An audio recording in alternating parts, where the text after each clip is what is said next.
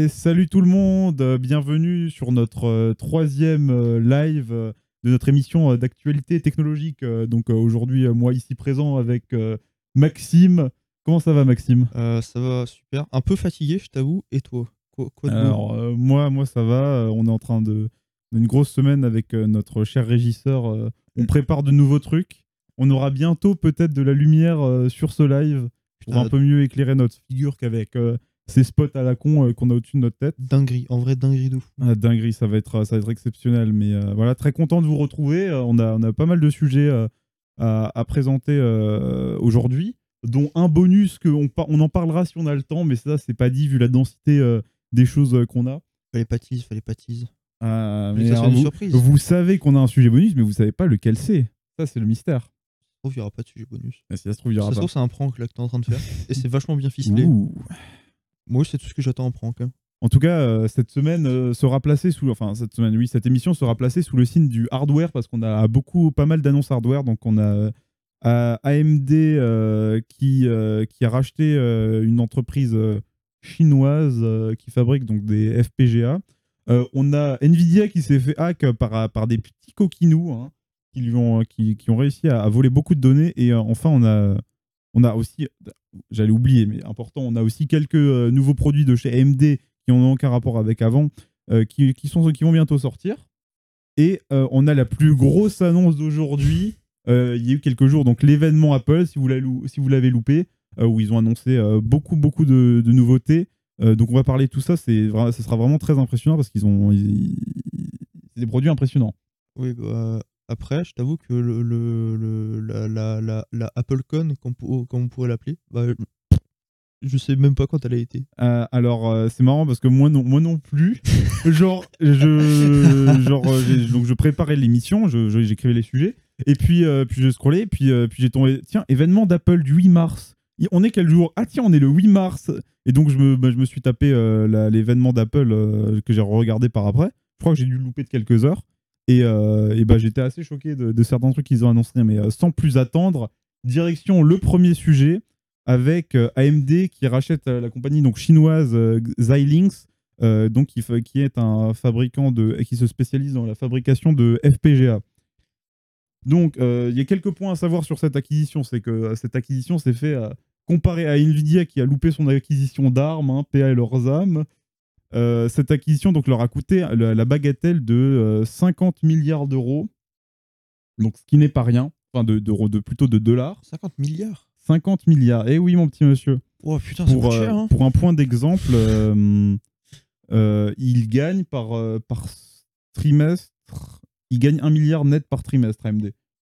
Donc il leur en faut 50, on va dire, pour, euh, pour euh, pouvoir acheter euh, ça sans taper dans leur trésorerie ou sans faire de prêt. Après, je pense qu'ils avaient euh, des fonds Hmm. derrière. hein. Parce que tu sais, les Oui. investisseurs, euh, ça débloque vite. hein. Ah oui, oui, surtout euh, pour des. D'ailleurs, l'action a pris quelques pourcents, je crois, euh, j'ai vu. Bah, normal. Mais hein. donc c'est- voilà, ça permet d'élever un peu AMD. Donc ils maintenant ont une division qui fabrique des, des processeurs, des cartes graphiques et maintenant aussi des FPGA. On va parler de, de ce que c'est tout ça. Voilà. Euh, et ce qui permet aussi, euh, il y a des partages de technologies du coup qui, qui, se, qui se passeront entre les deux compagnies. Donc euh, AMD va partager ces technologies par exemple qui permettent d'in- d'interconnecter les puces à donc cette compagnie et inversement. Donc maintenant, on va directement parler, euh, mais qu'est-ce que c'est un CPU, qu'est-ce que c'est un GPU, qu'est-ce que c'est un FPGA, toutes ces choses-là. Alors un CPU, c'est très simple. Donc un processeur, c'est très simple. C'est la, partie qui, principale, on va dire, de votre ordinateur. C'est ce qui euh, gère tous les programmes qui tournent dessus. Il faut savoir qu'un processeur, bah, euh, ça peut faire énormément de choses. Mais dans le fond, un processeur, qu'est-ce que c'est? C'est juste quelque chose qui sait faire des additions, des multiplications, des soustractions. Tous ces calculs mathématiques, c'est tout ce que, ça- tout ce que ça fait. Pas de division, ça marche pas les divisions. Bien sûr que si, il y a les divisions. Mais, Mais bon, non, si, je devrais lis- lister toutes les choses que fait un, un processeur, ce serait long. ouais, mais les divisions, c'est multiplication, pas l'inverse. Non, mais t'as pas appris ça à l'école. Oui, des- en plus, c'est comme ça que, que marche euh, le, le processeur. Donc euh, voilà, un CPU, c'est c'est ça que ça fait. Ensuite, on va expliquer. Alors la différence maintenant entre un CPU et un GPU, qu'est-ce que c'est?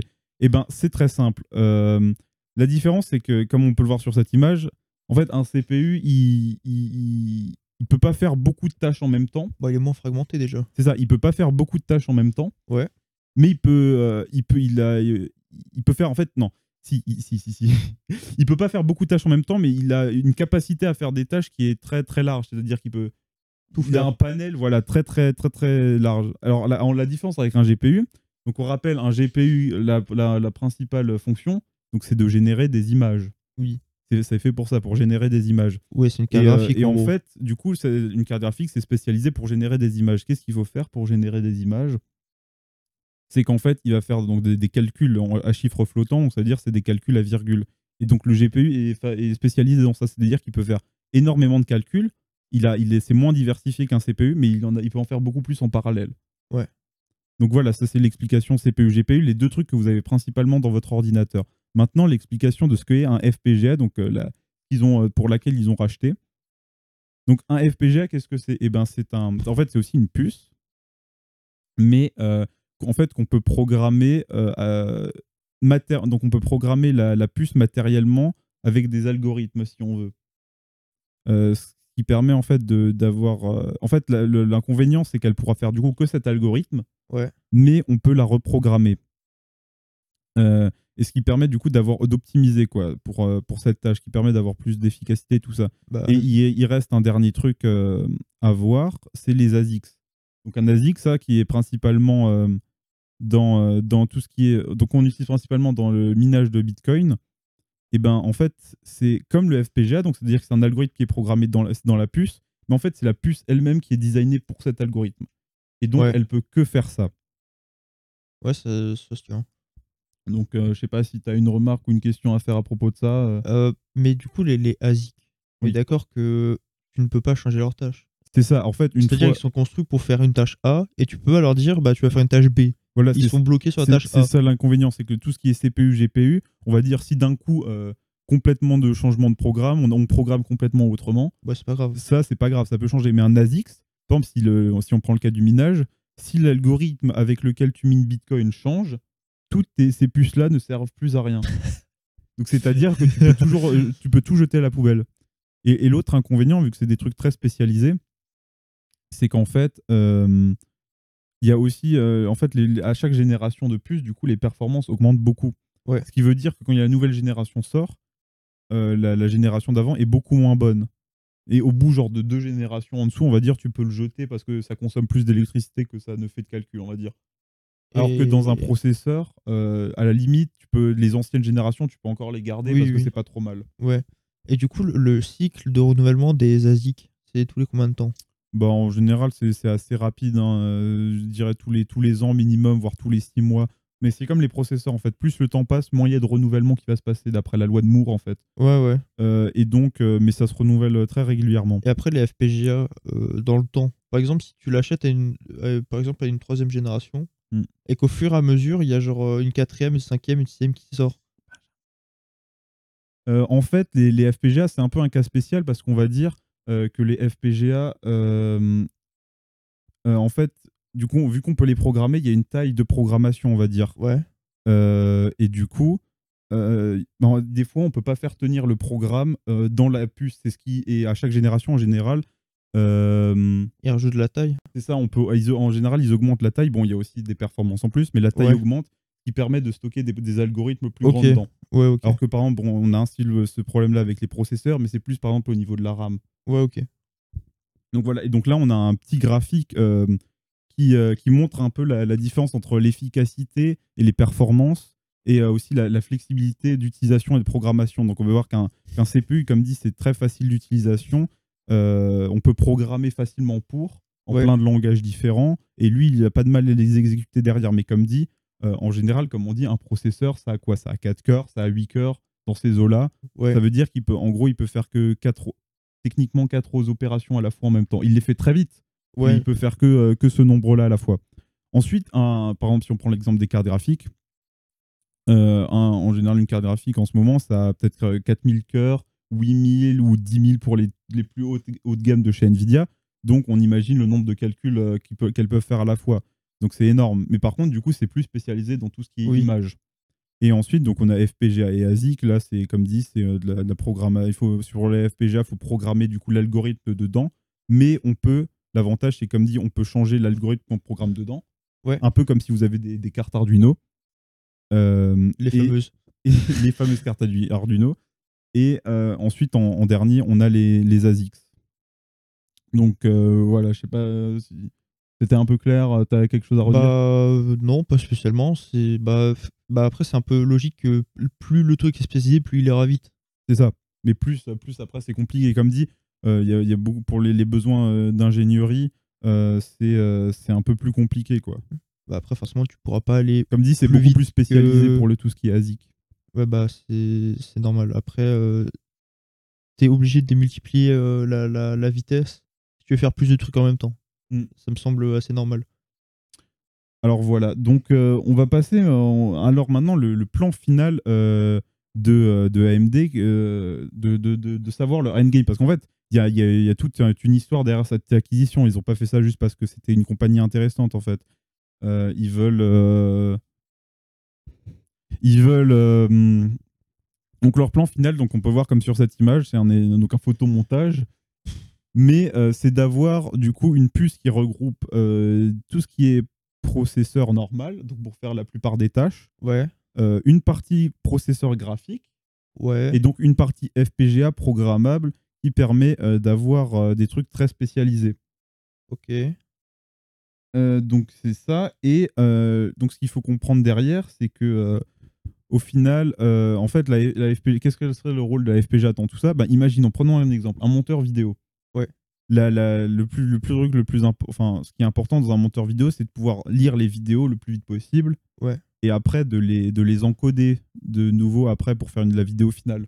Et ben en fait, ce qui pourrait se passer, c'est que le, le- ce jour-là, le mec qui, qui, qui a son processeur avec un FPGA dedans, euh, bah, il se dit du coup, je sais qu'aujourd'hui je fais du montage, j'installe un algorithme qui fait accélère le montage vidéo. Et du coup, ça lui permettra euh, d'accélérer donc le montage vidéo, de ne pas avoir de lag sur sa timeline et tout ça. Ouais. Et après, le plus tard, il peut se dire ah maintenant je vais faire euh, je vais faire du jeu vidéo, donc il peut très bien décider d'installer un algorithme euh, pour justement accélérer tout ce qui est ray tracing. Donc la lumière dynamique en fonction des objets et tout ça. Après du coup ça c'est un truc que toi tu changes. Ouais, à mon avis, c'est en fait, Ou en fait- tu penses qu'il y aura des presets Ouais, en fait- en fait, ouais, y il y a plus ouais il y a plusieurs possibilités c'est euh, donc soit euh, c'est l'utilisateur qui peut lui-même euh, décider moi je veux ce preset moi je veux enfin moi je veux faire ça je veux faire ci je veux faire ça on peut avoir un truc avec des presets Ouais. donc comme ça on peut aussi imaginer un système enfin de- de- d'avoir des trucs hybrides donc c'est-à-dire programmer moitié moitié par exemple montage moitié jeu vidéo Ouais, ouais. ou alors, on peut, faire en- on peut imaginer que, par exemple, quand tu lances une application, il te demande voulez-vous. Euh, vous, on a détecté que vous avez euh, un FPGA disponible sur, vo- sur, compatible sur votre, euh, quelque part dans votre PC. Ouais. Euh, voulez-vous euh, programmer cet FPGA pour accélérer notre application? Donc là, Ok. tu peux par exemple cliquer oui. euh, il prend quelques minutes pour le faire. Et après, bam, tu es dans ton application et ça bombarde, quoi, ça y va. Après, tu penses que c'est possible que soit en open source? C'est-à-dire que s'il y a des mecs qui veulent faire ça pour des applications vraiment spécifiques, Hmm, je, bah, je pense que ce sera une, Ils- partie de ils ça. pourront faire euh, leur truc de leur côté et après, bah, si Mhm. t'as besoin, tu iras chercher. Ben, comme exemple, on a, euh, on a euh, un mec qui avait donc euh, les, programmes, les, les fonctions de, de ray tracing. Donc, en général, c'est pour les cartes graphiques donc qui ont du matériel pour que c'est Ouais. sur la puce. Et ben il y a un mec qui a fait un programme pour les cartes graphiques AMD qui permet, euh, qui permettait de, de- de simuler en fait Le ray tracing. sur la carte même. Putain, c'est génial.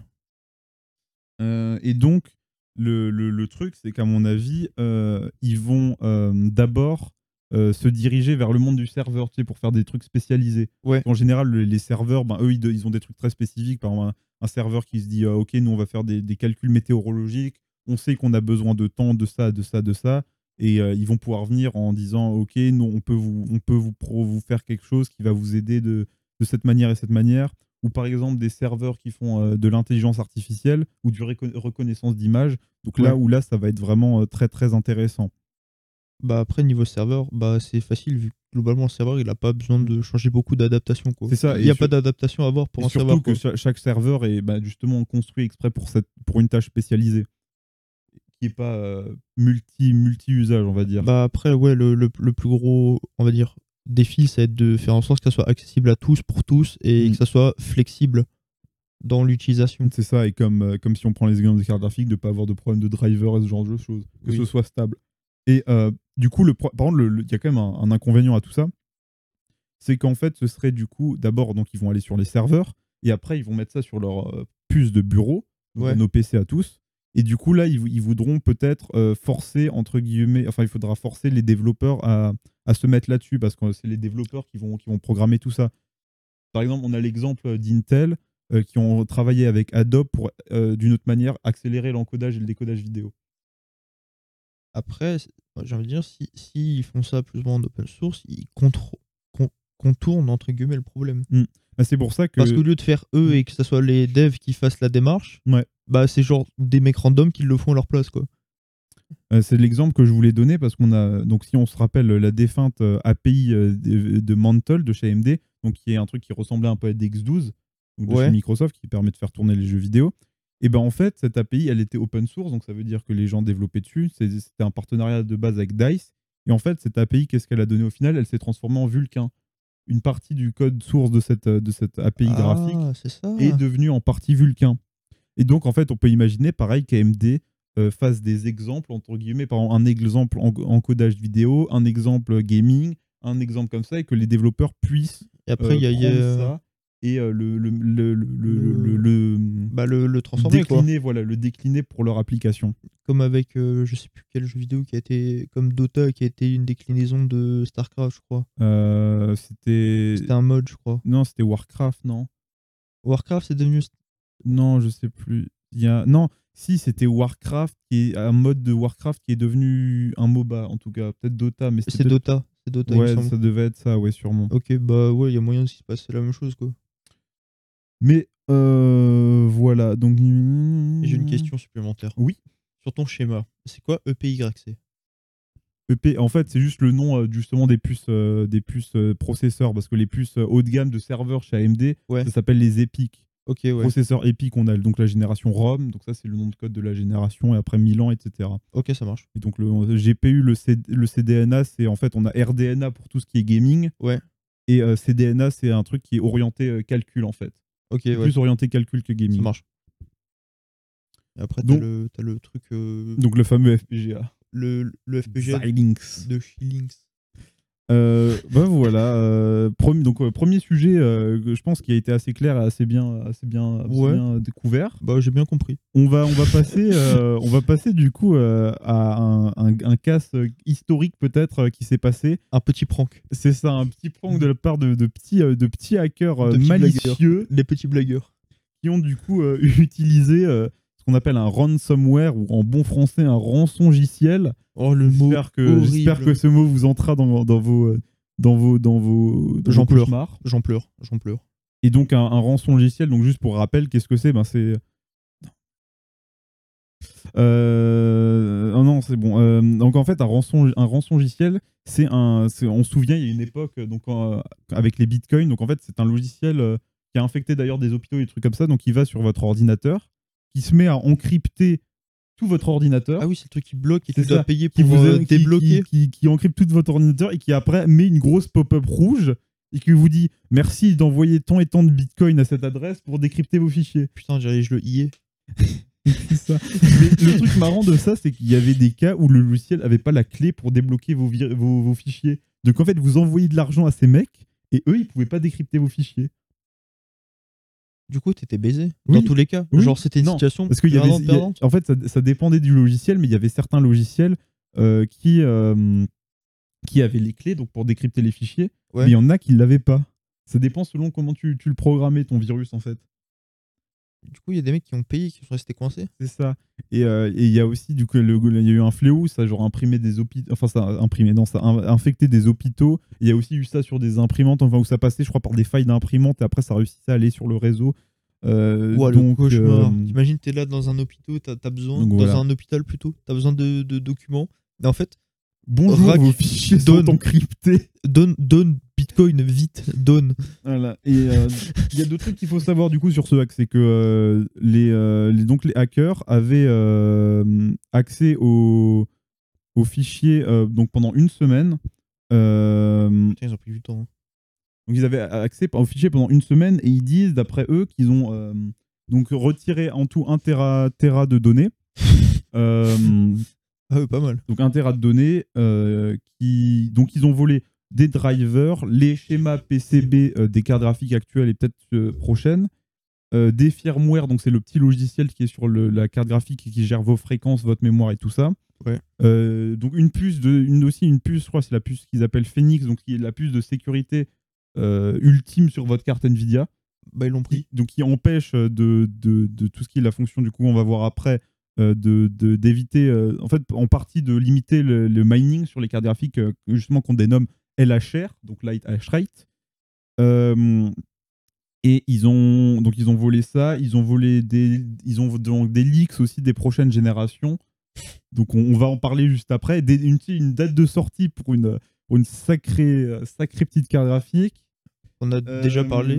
Dont oui, on a déjà a parlé. déjà parlé dans une précédente émission. Je sais plus si c'était une, deux ou quatre dernières émissions, mais on en a déjà Non, parlé ouais, On en longuement. a déjà parlé. Et euh, voilà. Et il faut aussi savoir que Nvidia a tenté une contre-attaque euh, contre ces hackers. Est-ce qu'ils ont réussi? Alors, ils ont réussi, mais pas assez. Parce que du coup, ils ont réussi à infiltrer, d'après ce que j'ai d'après ce que j'ai vu de l'histoire, ils ont réussi à infiltrer euh, donc les hackers. Ouais. Mais en fait, les hackers, ils sont pas cons, ils se sont dit Ouais, on a volé des trucs, on est pris pour cible, on va faire des copies de notre fichier à d'autres endroits au cas où. Bah, Du pas coup, con, pas con, eh, pas con les hackers. pas bête. Je veux dire, ils ont réussi à hacker Nvidia, euh, pas con. Oui, Du coup, pas- Euh, Nvidia, je crois qu'ils ont réussi du coup à, à- à détruire un emplacement où il y avait les fichiers, mais comme ils étaient miroités sur d'autres serveurs, bah, ils- voilà quoi, ils ont le somme. donc euh, ils n'ont pas réussi. Et euh, ils ont toujours mis en place euh, cet ultimatum où en fait les, ce que demandent les hackers, c'est justement que cette fonction de light hash rate, qui limite le minage sur les cartes graphiques, euh, soit déjà enlevée de tout driver et qui rendent leur driver open source euh, à la communauté à partir de maintenant et pour toujours. Et pour toujours. Euh, et dans ce cas-là, ils, garderaient, ils arrêteraient de leak les fichiers qui sont en train de, de distribuer sur les Et du coup, si les drivers sont open source, ça permettrait quoi? Alors, en fait, si les drivers sont open source, bah déjà, tout le monde pourra voir le code. Ouais. Parce qu'il faut savoir que les, les drivers Nvidia, c'est surtout un gros problème sous Linux. Genre, t'as une carte graphique AMD sous Linux, il n'y a pas de souci, vu que les drivers sont open source sur Lin- sous Linux, je crois. Ok, ouais. Donc, il n'y a pas de souci. Parce que, comme dit, Linux, euh, c'est différent. Euh, si t'as pas accès euh, au code, enfin, c'est un peu parce qu'il y a des petites modifs à chaque fois à faire selon les distributions et tout ça, donc c'est compliqué. Pour mecs edgy, Mais- quoi. Le problème de, des drivers Nvidia sous Linux, c'est qu'il y a énormément de cas où ça marche pas, ou en tout cas, t'as pas toutes les fonctionnalités. Genre, tu vois, tous les petits réglages que tu peux faire des sliders dans tes drivers, Ouais. ben ça, tu l'as pas sous- forcément sous Linux. Et du coup, il y, a des- y a un peu des, des, des- des contournements à faire euh, pour, euh, pour arriver à, à avoir tes drivers Nvidia qui marchent sous Linux. Ouais. Donc voilà, un petit là, on, on peut, on a parfaitement l'exemple euh, donc de ce que fait le light hash rate. Donc on voit qu'une carte euh, qui est euh, pas limitée, et encore ça, c'est avec des optimisations parce que de base c'était bien pire que ça. Ah ouais. Mais on peut voir qu'avec une, une carte limitée, par exemple, on a 80 mégas, donc c'est la puissance de calcul sur, sur la crypto-monnaie, en tout cas Ethereum. Euh, donc 80 en étant limité, on passe à 90 en étant non limité. Et Donc on a, pas on a mal, une hein. petite perte, donc on va dire 10% en arrondissant. Bah, mais Ça va en vrai, non? ça va, mais il faut savoir que ça, au début, c'était pas comme ça. C'est-à-dire que les, les gens qui sont dans le mining ont, ont essayé des techniques euh, pour euh, petit à petit augmenter. De base, on devait être divisé par deux le rendement. Ah ouais, bah pas de chance, hein. Donc c'était compliqué parce que en fait, le truc euh, euh, avec le light rate, c'est que quand t'es quand t'es un petit joueur, euh, c'est tu vois, ça te fait chier parce que imagine tu t'achètes une carte graphique, tu dis ok j'ai un master plan. Le, le jour le jour où enfin ça dépend si t'es chômeur ou pas, mais le jour tu, tu joues avec, on va dire. Puis Ouais. la nuit, tu te dis allez je mine un peu, ça me remboursera ma carte, je paye moins d'électricité que ce que je gagne. Ou C'est l'inverse. sympathique. Si voilà. tu travailles la journée et tu joues le soir. Ouais, ou l'inverse, par exemple. Il y a, enfin, je veux dire, voilà, il y a plein. En plus, ça peut vous, si vous êtes en, en plus en hiver, ça peut chauffer. Vous pouvez gagner, économiser un peu. Bon, après, l'hiver, c'est bientôt fini, hein. oui, voilà, c'est bientôt fini. hein. Moi, je me rappelle, bon, faut- je- on va me jeter peut-être des pierres, mais à une époque, euh, j'étais, j'étais un peu mineur, donc euh, 2018, hein, on se rappelle de cette belle époque. C'était avant le cauchemar, donc c'est bon. C'est ça. Et, euh, pardonné. bon, il y avait déjà quelques soucis sur les cartes graphiques, mais c'est une autre histoire. Mais euh, voilà, je veux dire, l'hiver, tu vois, j'étais très content, tout se passait bien. Pas, pas l'enfer dans ma chambre. Et l'été? L'été, l'é- l'été fut venu. et euh, comment dire que là, euh, là, tu vois, fallait choisir entre l'argent et, euh, et dormir, quoi. Et t'as choisi? Un peu, un, un peu des deux. et puis, euh, puis après, j'ai fini par passer sur un, un rig, donc une machine spécialisée dans ma cave. Mais, mais je suis pas trop coupable. J'avais à mon, à, à- sur, sur parole, à, à mon maximum, je n'ai séquestré que deux cartes graphiques dans ma cave. Je ne suis pas allé, je ne suis pas allé plus à plus que ça. Attention. hein. J'ai jamais eu plus de deux euh, cartes graphiques dans ma vie, moi. Donc, euh, Euh, donc voilà. Et ah oui, point important, c'est que du coup, grâce à ça, les hackers ont réussi à développer leur propre solution pour débloquer 100% des performances de la carte graphique. et du coup, c'est open. Alors en fait, non, parce qu'ils l'ont mis en vente.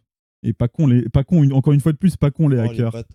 Ils ont mis en vente euh, donc euh, ce, ce truc qui permet de, bah, de débloquer à 100% vos J'espère capacités. qu'ils l'ont fait à un tarif a- abordable. Euh, Bien sûr, un petit, un petit million plus un petit pourcentage sur, euh, sur euh, les, les taux, euh, enfin les, les gains euh, futurs. Mais ça, c'est sur la vente euh, chez Nvidia. Non, c'est ça, c'est pour, pour Nvidia en fait, c'est pour les, les, les fermes de, de minage qui voudront, euh, qui veulent acquérir ça en fait. Ah, en gros, c'est pas le pélo du coin qui peut l'acheter, quoi. Ouais, non, C'est genre, le- euh, les ouais, c'est genre les grosses entreprises qui ont des hangars remplis Ah et qui, ouais. qui gagnent euh, des millions, des milliards, enfin je sais pas, je sais pas quelle somme aberrante. ils Ouais, vendent. c'est des mecs qui gagnent beaucoup, quoi. Donc euh, voilà, donc ils ont déjà lâché, comme dit, euh, 18 gigas. de- En fait, ils ont déjà lâché 18 gigas d'informations sur tout ce qu'ils ont volé sur, sur les internets. À un cinquième, là. Euh, quoi Ils sont à un cinquième, là. Non, un Tera. Là, on est à 18 gigas, c'est à deux- 0,2%. Après, à mon avis, dans tout ce qu'ils ont volé, tout n'a pas la même valeur. Il y a des trucs, on s'en fout un peu, tu vois. Oui. Mais euh, et donc, euh, bah, en général aussi, quand tu es hacker, ce que tu fais, c'est qu'après, tu découpes ce que tu as volé et tu vends, euh, tu vends les parties à différentes entreprises. Par exemple, si AMD veut, veut se renseigner sur certains trucs qui, qui sont en train de, de- de préparer dans le fourneau, ils peuvent demander au hacker Allô, monsieur le hacker, on voudrait, euh, s'il vous plaît, acheter euh, les, les schémas. Vous avez les schémas de la nouvelle génération? Vous même, les avez? Je prends. Combien Je prends? t'as même plus besoin de faire de- de- d'espionnage commercial. Genre, ça vient à toi. C'est ça, ça vient dans ta- directement dans ta bouche. Euh, donc voilà, on peut, on peut passer du coup aussi à la, la suite là qui est donc la fameuse, d'après le, ce cher monsieur, la fameuse RTX 3090 Ti. Ce- ce- cet homme ne sait pas prononcer euh, leur propre marque. Pourquoi t'as prononcé ça à l'anglaise? Enfin, je je, je pas, sais pas pas. le. TI, je m'en bats les couilles, Le- mais le c'était- 3090. C'était au, feeling. euh, je sais pas du tout pourquoi j'ai fait ça. Donc, euh, mais en tout cas, donc, merci, hein, merci monsieur. Grâce à ces, ces chers hackers, Il s'appelle Monsieur Herbe. euh, dommage. Euh, je sais même plus son nom. Il doit peut-être avoir un nom pas ouf. Mais euh, grâce à ces chers hackers, Ouais. on a une date euh, finale pour la 3090 Ti. Enfin, On n'a même pas obtenu de Nvidia eux-mêmes. on pas. Ils s'étaient pas censés donner des infos il y a genre deux mois déjà? Alors normalement, c'était les infos, donc c'était le, le premier live qu'on avait fait, donc début février. Ils étaient censés donner des, enfin, ils étaient censés donner des infos, mais en fait, vu les problèmes de la carte graphique, elle, elle a été repoussée. Et euh, Ils avaient pas donné des infos genre début du mois aussi ouais, et après ils ont dit, euh, je crois qu'ils ont dit euh, mars, avril, euh, ça va, on va vous, vous aurez, ce sera la sortie, et on de- vous donne des infos plus tard. Ouais. Mais du coup, maintenant, grâce à ces fameux très chers hackers, Bah, on a tout. on a les infos. Et pour un petit rappel, la 3090 Ti, pas oublier, c'est important, le TI, qu'est-ce que c'est? Ben, En fait, c'est la 3090, mais débloquée au maximum. C'est-à-dire qu'on a, sur la 3090, il y a une partie des, des cœurs qui sont coupés, Qui est cassé. Qui sont enlevés parce que, euh, parce que, parce que, débiles. comme dit, avoir une puce complète avec tout fonctionnel dessus, c'est un peu compliqué. Oui. Donc là, il y a la puce en entier. Euh, toujours 24 Go de mémoire euh, GDDR6X.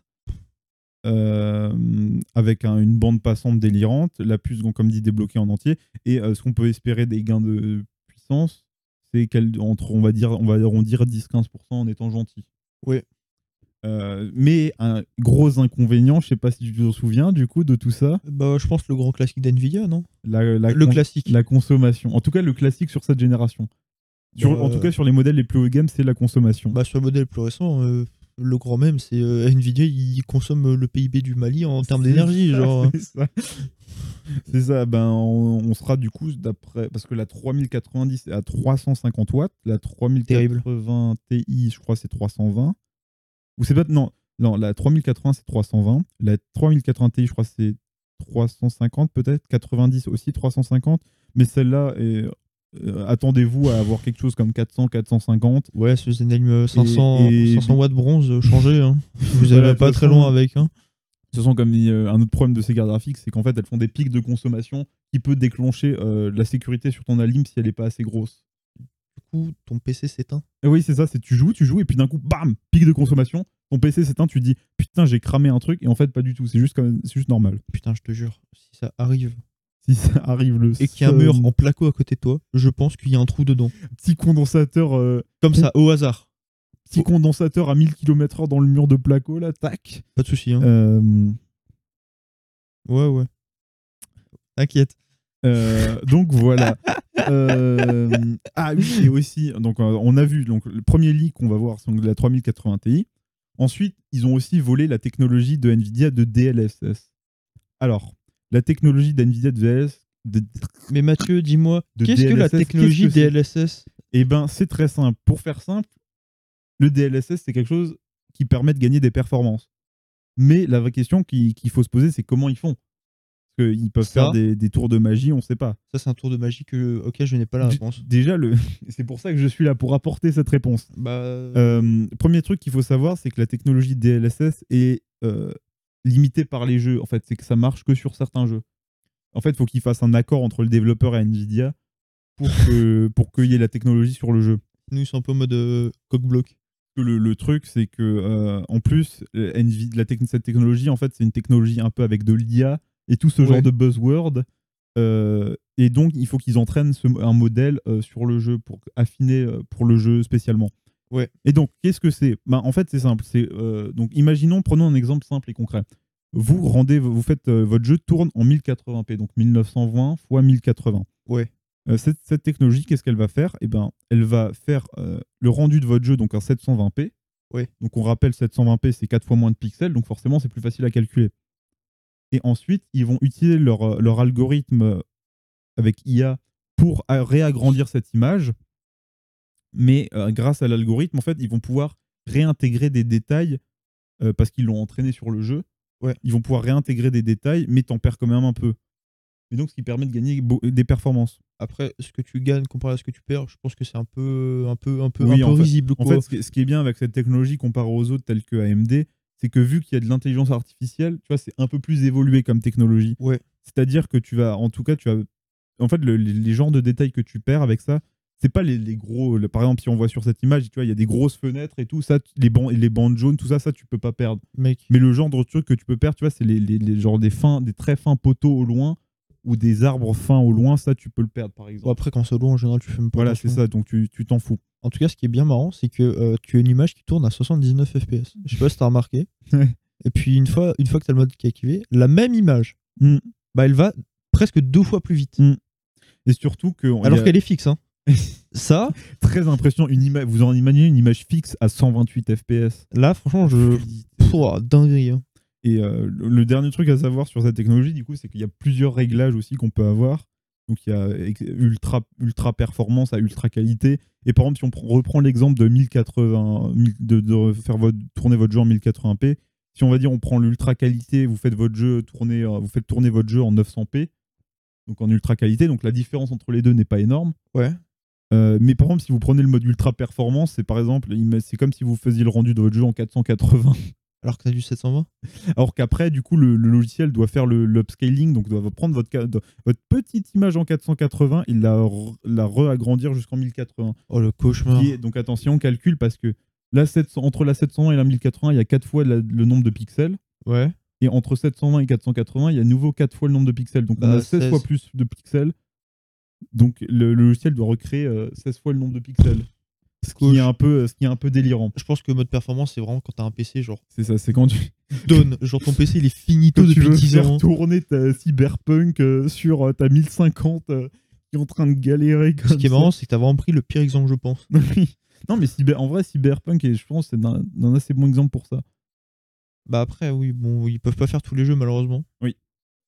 Bah, ça sera surtout les, les- les gros jeux. je c'est ça ce qui est- en fait ce qui est un avantage à la technologie d'AMD qui est donc beaucoup moins complexe donc il n'y a pas d'IA et tous ces trucs comme ça mais euh, où euh, en fait la technologie est open source donc tu peux beaucoup plus facilement l'intégrer dans ton jeu Exemple, tu veux faire ça sur, à tout hasard, Unturned.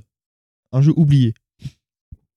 Tu peux le faire. mais d'où sort, mais d'où sort donc ces exemples?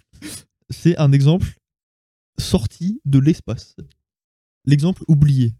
Ce jeu n'a jamais existé, tout- personne s'en souvient, mais tout le monde y a joué, notre régisseur nous dit que lui il y a joué malheureusement. C'est quoi ton expérience sur le jeu Ah, il nous dit à chier. Après, euh, moi j'ai bien aimé Unturned. hein. Dire c'est sympa entre potes, mais pas plus de 5 minutes quoi. On dirait Garry's Mode. Mais par exemple, moi, si je prends un exemple que, que j'ai que j'ai que j'ai appliqué, euh, donc moi, j'ai un casque VR et tout le monde sait que la VR c'est difficile à faire tourner. Et ben en fait, euh, il y a un développeur qui s'est dit, euh, mais attends, la technologie d'AMD, ce serait un- une bonne utilisation pour la VR. Donc il a développé donc un petit fichier, tu sais, les points DLL. Je sais pas si tu vois. ouais, les, les les- jeux. les trucs de merde là. Voilà, donc il a, il a développé un fichier comme ça, tu vois, tu le prends, tu le glisses dans ton dossier, euh, dans ton dossier Ouais. euh, de, de, où il y a tes logiciels de VR. Euh, bon, là, inconvénient, t'as pas une belle interface. Tu vois, si tu veux faire des modifs, faut aller dans le, dans le fichier texte et mettre Ah oui, c'est à 0.5, je veux que ce soit à 0.7. euh. Oui, après ça va, Voilà. c'est mignon, c'est pas, Mais- ça prend un peu de temps pour Mais donc, optimiser. ouais, c'est quoi. l'avantage que, que a le logiciel d'A- d'AMD, c'est que c'est open source, du coup, tu peux faire des choses comme ça. Ouais. Alors que c'était pas du tout euh, prévu euh, à la base. Après, grand classique de Nvidia, ne pas ouvrir pour plus gruger. C'est ça. Bah, euh, aussi, un autre truc qu'on a appris euh, avec cette, ce- cette hack, c'est que ce hack, plutôt parce que cette hack c'est bizarre, c'est euh, que en fait, les, les, donc les, les fabricants de cartes graphiques, donc tels que MSI, Asus et tout ça, bon, en fait, c'est la misère pour, pour travailler dessus. En fait, quand ils développent une carte graphique, donc tu dois développer le, le- le circuit imprimé, le, le- le ventilateur, le refroidissement, tout ça, et aussi le, donc, le fameux firmware qui Ouais. gère les fréquences et tout ça. Et ben en fait, pour le développer, d'après ce que j'ai compris, je crois qu'il faut qu'ils aillent sur un serveur de chez Nvidia en se connectant à distance, qu'ils écrivent leur, euh, leur firmware, ensuite qu'ils le sauvegardent, ensuite des petits employés de chez Nvidia vérifient qu'ils n'ont pas magouillé le machin, et après ils le renvoient. Chiant. Oui, et c'est pour et, il y a beaucoup de choses comme ça qui, qui se passent comme ça chez C'est pour ça qu'il n'y a pas de stock et où que ça prend 15 ans pour avoir des stocks? Non, ça c'est pas une question de stock. À mon avis, c'est plus ou des disponibilités dans c'est les plus marques. pour euh, développer des modèles que c'est chiant. Parce qu'une fois que tu l'as, à moins que tu veux le mettre à jour, ça va. Une fois Ouais, que tu l'as, t'as juste à le copier sur toutes tes cartes graphiques, c'est bon. ouais, mais, mais, euh, ils perdent un temps fou. C'est ça, perd un temps fou de développement. Mais après, c'est pas, c'est pas la première fois que, que Nvidia fait des choses comme ça, on va dire. Des petits pranks. C'est ça. Je sais pas si vous vous rappelez, mais il y a eu une époque où Nvidia euh, a, a fait un, un- un- un club exclusif euh, de, de partenaires qui, pour, qui fabriquent des cartes graphiques, ou par exemple qu'ils avaient EVGA et d'autres. Mais en fait, le problème de, de ce club, c'est en fait, si tu t'abonnais à ce club, bon, déjà, tu reçois, en gros, tu, les avantages, c'est que tu recevais les designs en avance Ouais. pour pouvoir les fabriquer euh, plus tôt. Mais l'inconvénient, c'est que tu n'avais plus le droit de fabriquer de carte AMD. Tu fabriquais une carte AMD, banni. Ouais, en gros, ils avaient. euh, en gros, c'est pas un groupe premium, c'est. Ils achètent ton exclusivité. C'est ça. Enfin, non, c'est plutôt tu payes ton exclusivité. Oui, et donc après, si tu étais un fabricant lambda qui voulait rester chez les AMD et Nvidia, et ben tu avais les cartes plus tard. Et donc, tu, donc euh, les, les- les- mecs qui, étaient, qui faisaient partie du groupe avaient, étaient déjà en train de vendre leur design. Quand toi, tu étais en train de le développer, en fait. Du coup, tu te faisais un peu avoir. Ce qui n'est pas grave pour des marques comme euh, EVGA, que eux font que du Nvidia. Mais pour des marques euh, hybrides comme MSI ou Asus, eh ben là, c'est plus chiant. Bah ouais, bah. Après, j'ai envie de dire. Ils. ils... Ce qu'ils gagnent pas avec euh, Nvidia, ils le gagnent avec AMD. En Ap- soi. Après, c'était différent à l'époque, parce qu'à l'époque, AMD, euh, les cartes Après, AMD, vendaient- c'était c'était de la, la, la pisse, genre. Voilà, de à, la bouillie. à- quoi. à l'époque, euh, donc c'était à l'époque des, des, bah, des, des 1000, la série 1000. Les nuls. Et, euh, et en fait, à la série 1000, la seule, les seules cartes graphiques à AMD, c'est les RX 580 et 480. Et au mieux, c'était pareil qu'une 1060. Ils avaient pas mieux que ça. Donc, il y avait une raison, quoi. Bah après, t'avais le marché de la, la, la bas de gamme, quoi. Mm. Mais après, comme dit, pour, euh, que- quand tu étais un petit joueur, c'était très, très intéressant. Oui, bah oui. Euh, tu payes moins cher et t'as plus ou moins les mêmes choses. euh. Dis pas non. hein. Voilà. Donc euh, voilà, on a, on a parlé de tout ça. Donc euh, petit aparté euh, sur euh, le hack aussi de Samsung. Euh, donc, euh, donc là, c'est pas la bonne image, mais vous inquiétez pas, c'est ma faute. Euh, c'est ma faute. Donc, pour la bonne, c'est ça que t'es en train de me dire? Donc euh, y a- y a- l'image a disparu, euh, mais en gros, Bah voilà. c'est, euh, on a eu des petits soucis à mise en place. euh, J'ai, j'ai dû louper ce- cette, petite chose, mais c'est pas grave. En gros, c'était pas important. C'était juste une image avec Samsung dessus. Donne. donc, donc voilà, je pense que vous, vous avez à peu près à quoi ressemble le logo de Samsung. Vous pouvez vous imaginer dans une entreprise avec le logo de Samsung en haut. Ouais. Voilà. Mais en gros, donc ils ont fait la refait la même procédure pour voler Samsung. Ouais. Et euh, chez Samsung, donc ils ont volé quoi? Ils ont volé euh, tout ce qui est donné, euh, donc enfin, logiciel biométrique, donc ce qui s'occupe de faire l'empreinte digitale pour déverrouiller vos téléphones. Et pas le facial? Reconnaissance faciale? ça, non, je crois pas. Ou peut-être si, je sais pas. Mais en tout cas, L'empreinte digitale, c'est sûr, parce que tout le monde sait que de toute façon, euh, le facial, à part si tu as un iPhone, euh, c'est pas très sécurisé. Ouais. Parce que tu peux mettre genre une photo de toi, euh, ça peut te reconnaître. En vrai, j'ai pas essayé avec mon téléphone, faudrait que je le donc, fasse. donc voilà. Mais euh, ils ont donc ils ont volé euh, donc ils ont volé ça. Ils ont volé euh, le code source d'une application qui de une application maison de Samsung qui permettait de de stocker des clés cryptographiques. Donc c'est-à-dire par exemple l'exemple le plus commun qui arrive à ça c'est en crypto-monnaie, vous avez une clé qui est super longue qui est en fait la clé qui vous permet d'envoyer des trucs avec votre portefeuille. Ouais. Et c'est cette clé-là que tu pouvais stocker du coup dans cette application sécurisée euh, avec un mot de passe ou je ne sais quoi qui le protégeait. Et ils ont volé aussi, je crois, un peu euh, leur, leur, euh, le- leur licence avec les processeurs qu'ils avaient, enfin certains trucs sur les processeurs qu'ils avaient, mais pas au point d'NVIDIA. Et donc voilà, l'image maintenant qui est présentée, donc c'était pour vous parler des, donc de la prochaine génération. Un euh, grand, grand truc, qui, là, c'est vraiment, là, ils nous ont régalé les hackers parce qu'ils nous ont, en premier truc, ils nous ont révélé, donc c'était, euh, donc comme dit, la 3090 Ti. Ouais. Euh, ça commence à faire beaucoup les noms, mais. euh, Ouais. Et du coup, là, ils nous ont leaké la série donc, des RTX 4000, UO. nom de code Lovelace. Donc les 3000, c'était Ampère, les 4000, nom de code Lovelace. Il faisait quoi ce Lovelace? Je ne sais pas. Parce que j'ai déjà entendu son nom, mais je sais plus ce qu'il faisait. Donc, euh, donc voilà, donc on a les leaks des, des 4000 et on a aussi quelques infos sur les, euh, donc sur les prochaines euh, cartes graphiques Je. AMD. Donc on va parler des deux aussi. Pendant que Je me permets. pendant hein. qu'ils regardent, je vais vous, donc on va en parler un peu, un, un peu entre nous. Donc Nvidia, donc ça c'est les plus, ce sera les plus grosses puces qui sont présentées. Donc Nvidia va utiliser une technologie de chez TSMC sous 5 nanomètres. AMD aussi, mais ils feront un mix sûrement pour les moins chers en 6 nanomètres. Donc euh, voilà, on a les noms de code pour les deux. Donc Lovelace pour euh, Nvidia, RDNA 3 pour AMD. Euh, donc chez Nvidia, donc on aura ça, on restera sur un- une puce classique, donc il sera en un bloc. Ouais. Et chez AMD, donc on aura une technologie où ils vont, comme pour leur processeur, processeur de, de- leur processeur quoi, tout court, où ils ont des petites puces qui combinent ensemble. bah, on aura la même chose sur une sur la carte graphique. Euh, voilà, donc t'as as trouvé quelque chose euh, Alors oui, alors Lovelace, Ada Lovelace. Alors, elle est euh, euh, considérée comme étant le, le premier programmateur du monde Ah oui. dans les années 1850, par là. Elle est 1830 et quelques. Parce que cette dame n'a pas vécu très longtemps, malheureusement. Ah mince. Ouais, pourtant une grande 36 dame, ans. grande femme. Et bah, elle a été connue comme. Enfin, elle a, elle a genre créé un programme qui était. euh, qui devait être lire sur une machine, mais genre la, la technologie à l'époque n'existait pas trop. les fameuses cartes à trous et ce genre de choses. Ouais, je suis même pas sûr qu'il y oui, avait. encore plus vieux, oui. Parce que bon, l'électricité et tout, c'était pas à, trop. à l'époque où il y avait, on avait des, des, donc des CPU mais mécaniques avec Oui. des engrenages et tout ça. Oui, ça devait être ça. Et du coup, bah, c'est elle qui a fait plus ou moins le premier programme du monde. Voilà. Bah, c'est bien Euh, petit point information. Voilà, comme dit, euh, en tout cas, euh, Nvidia, c'est ce qu'ils font avec leur architecture. hein. c'est des noms de grands personnages qui ont contribué à l'informatique. Donc on avait Turing, euh, on avait donc Am- Ampère, Bon, un père, il a fait l'électricité. euh, on avait pour les 1000, je... si Pascal, Ouais. c'était Pascal les 1000. Euh, donc voilà. Et en- pour AMD, avant qu'on change de Enfin, c'est pas que de l'informatique, c'est des grands scientifiques. ouais, ou des grands scientifiques, mais un peu plus focus informatique quand même. Parce que Pascal, elle a fait beaucoup de trucs, mais genre pas dans l'informatique. hein. Euh, et euh, c'était quoi les 9 Je sais plus les 900. Et en tout cas, avant AMD, avant qu'ils changent de dénomination, c'était les étoiles. Donc on avait Vega. on avait Vega, on avait. C'est tout. Je sais pas les autres. On avait, il y avait Vega, ça je sais. Il y avait Vega qui est une étoile, mais mais les autres je sais pas.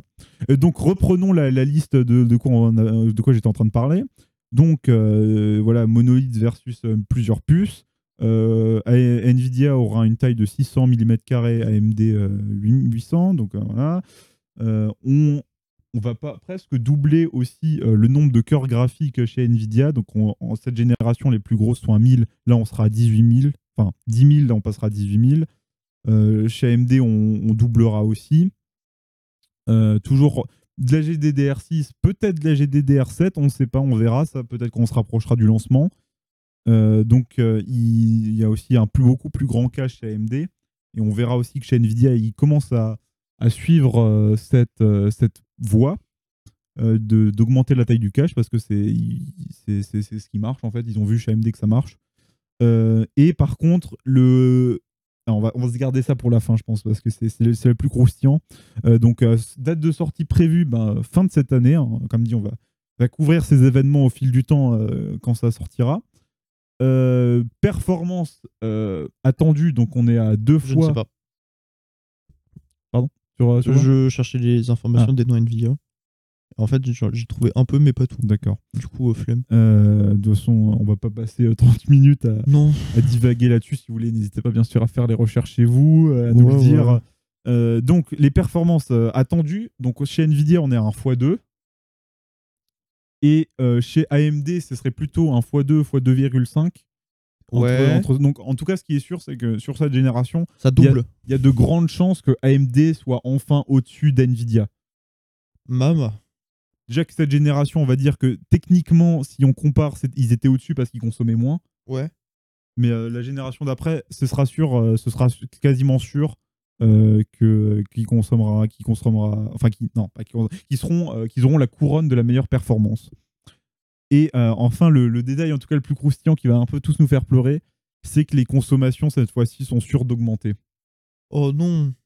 C'est-à-dire que des deux côtés, on, on aura des cartes graphiques de plus de 400 à 500 watts dans ces eaux-là, qui bien sûr rappellent le nouveau connecteur qu'on a vu il y a deux semaines, euh, nouveau de la nouvelle norme PCI, donc qui permettra d'avoir des connecteurs à 12, 12 broches Ah oui, c'était à 12. au lieu des 8 et des 6 qu'on a l'habitude d'avoir. Ouais.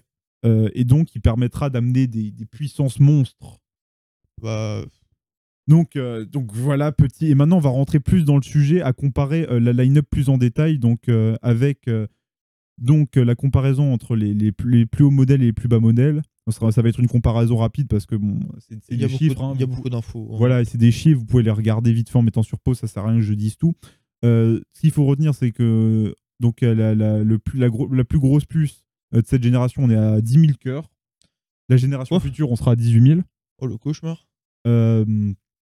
Euh, que la- le, le bus de la mémoire, ça restera le même, mais elle sera sûrement un peu plus rapide, donc on aura un petit peu un gain de, de bande passante. Le bus, c'est c'est quoi déjà? En fait, le- la mémoire, faut voir, il y a deux choses dans la mémoire. Il y a la fréquence, donc c'est la vitesse Ouais. où elle, où elle va, et il y a le bus, c'est la largeur de- d'un- de- ouais.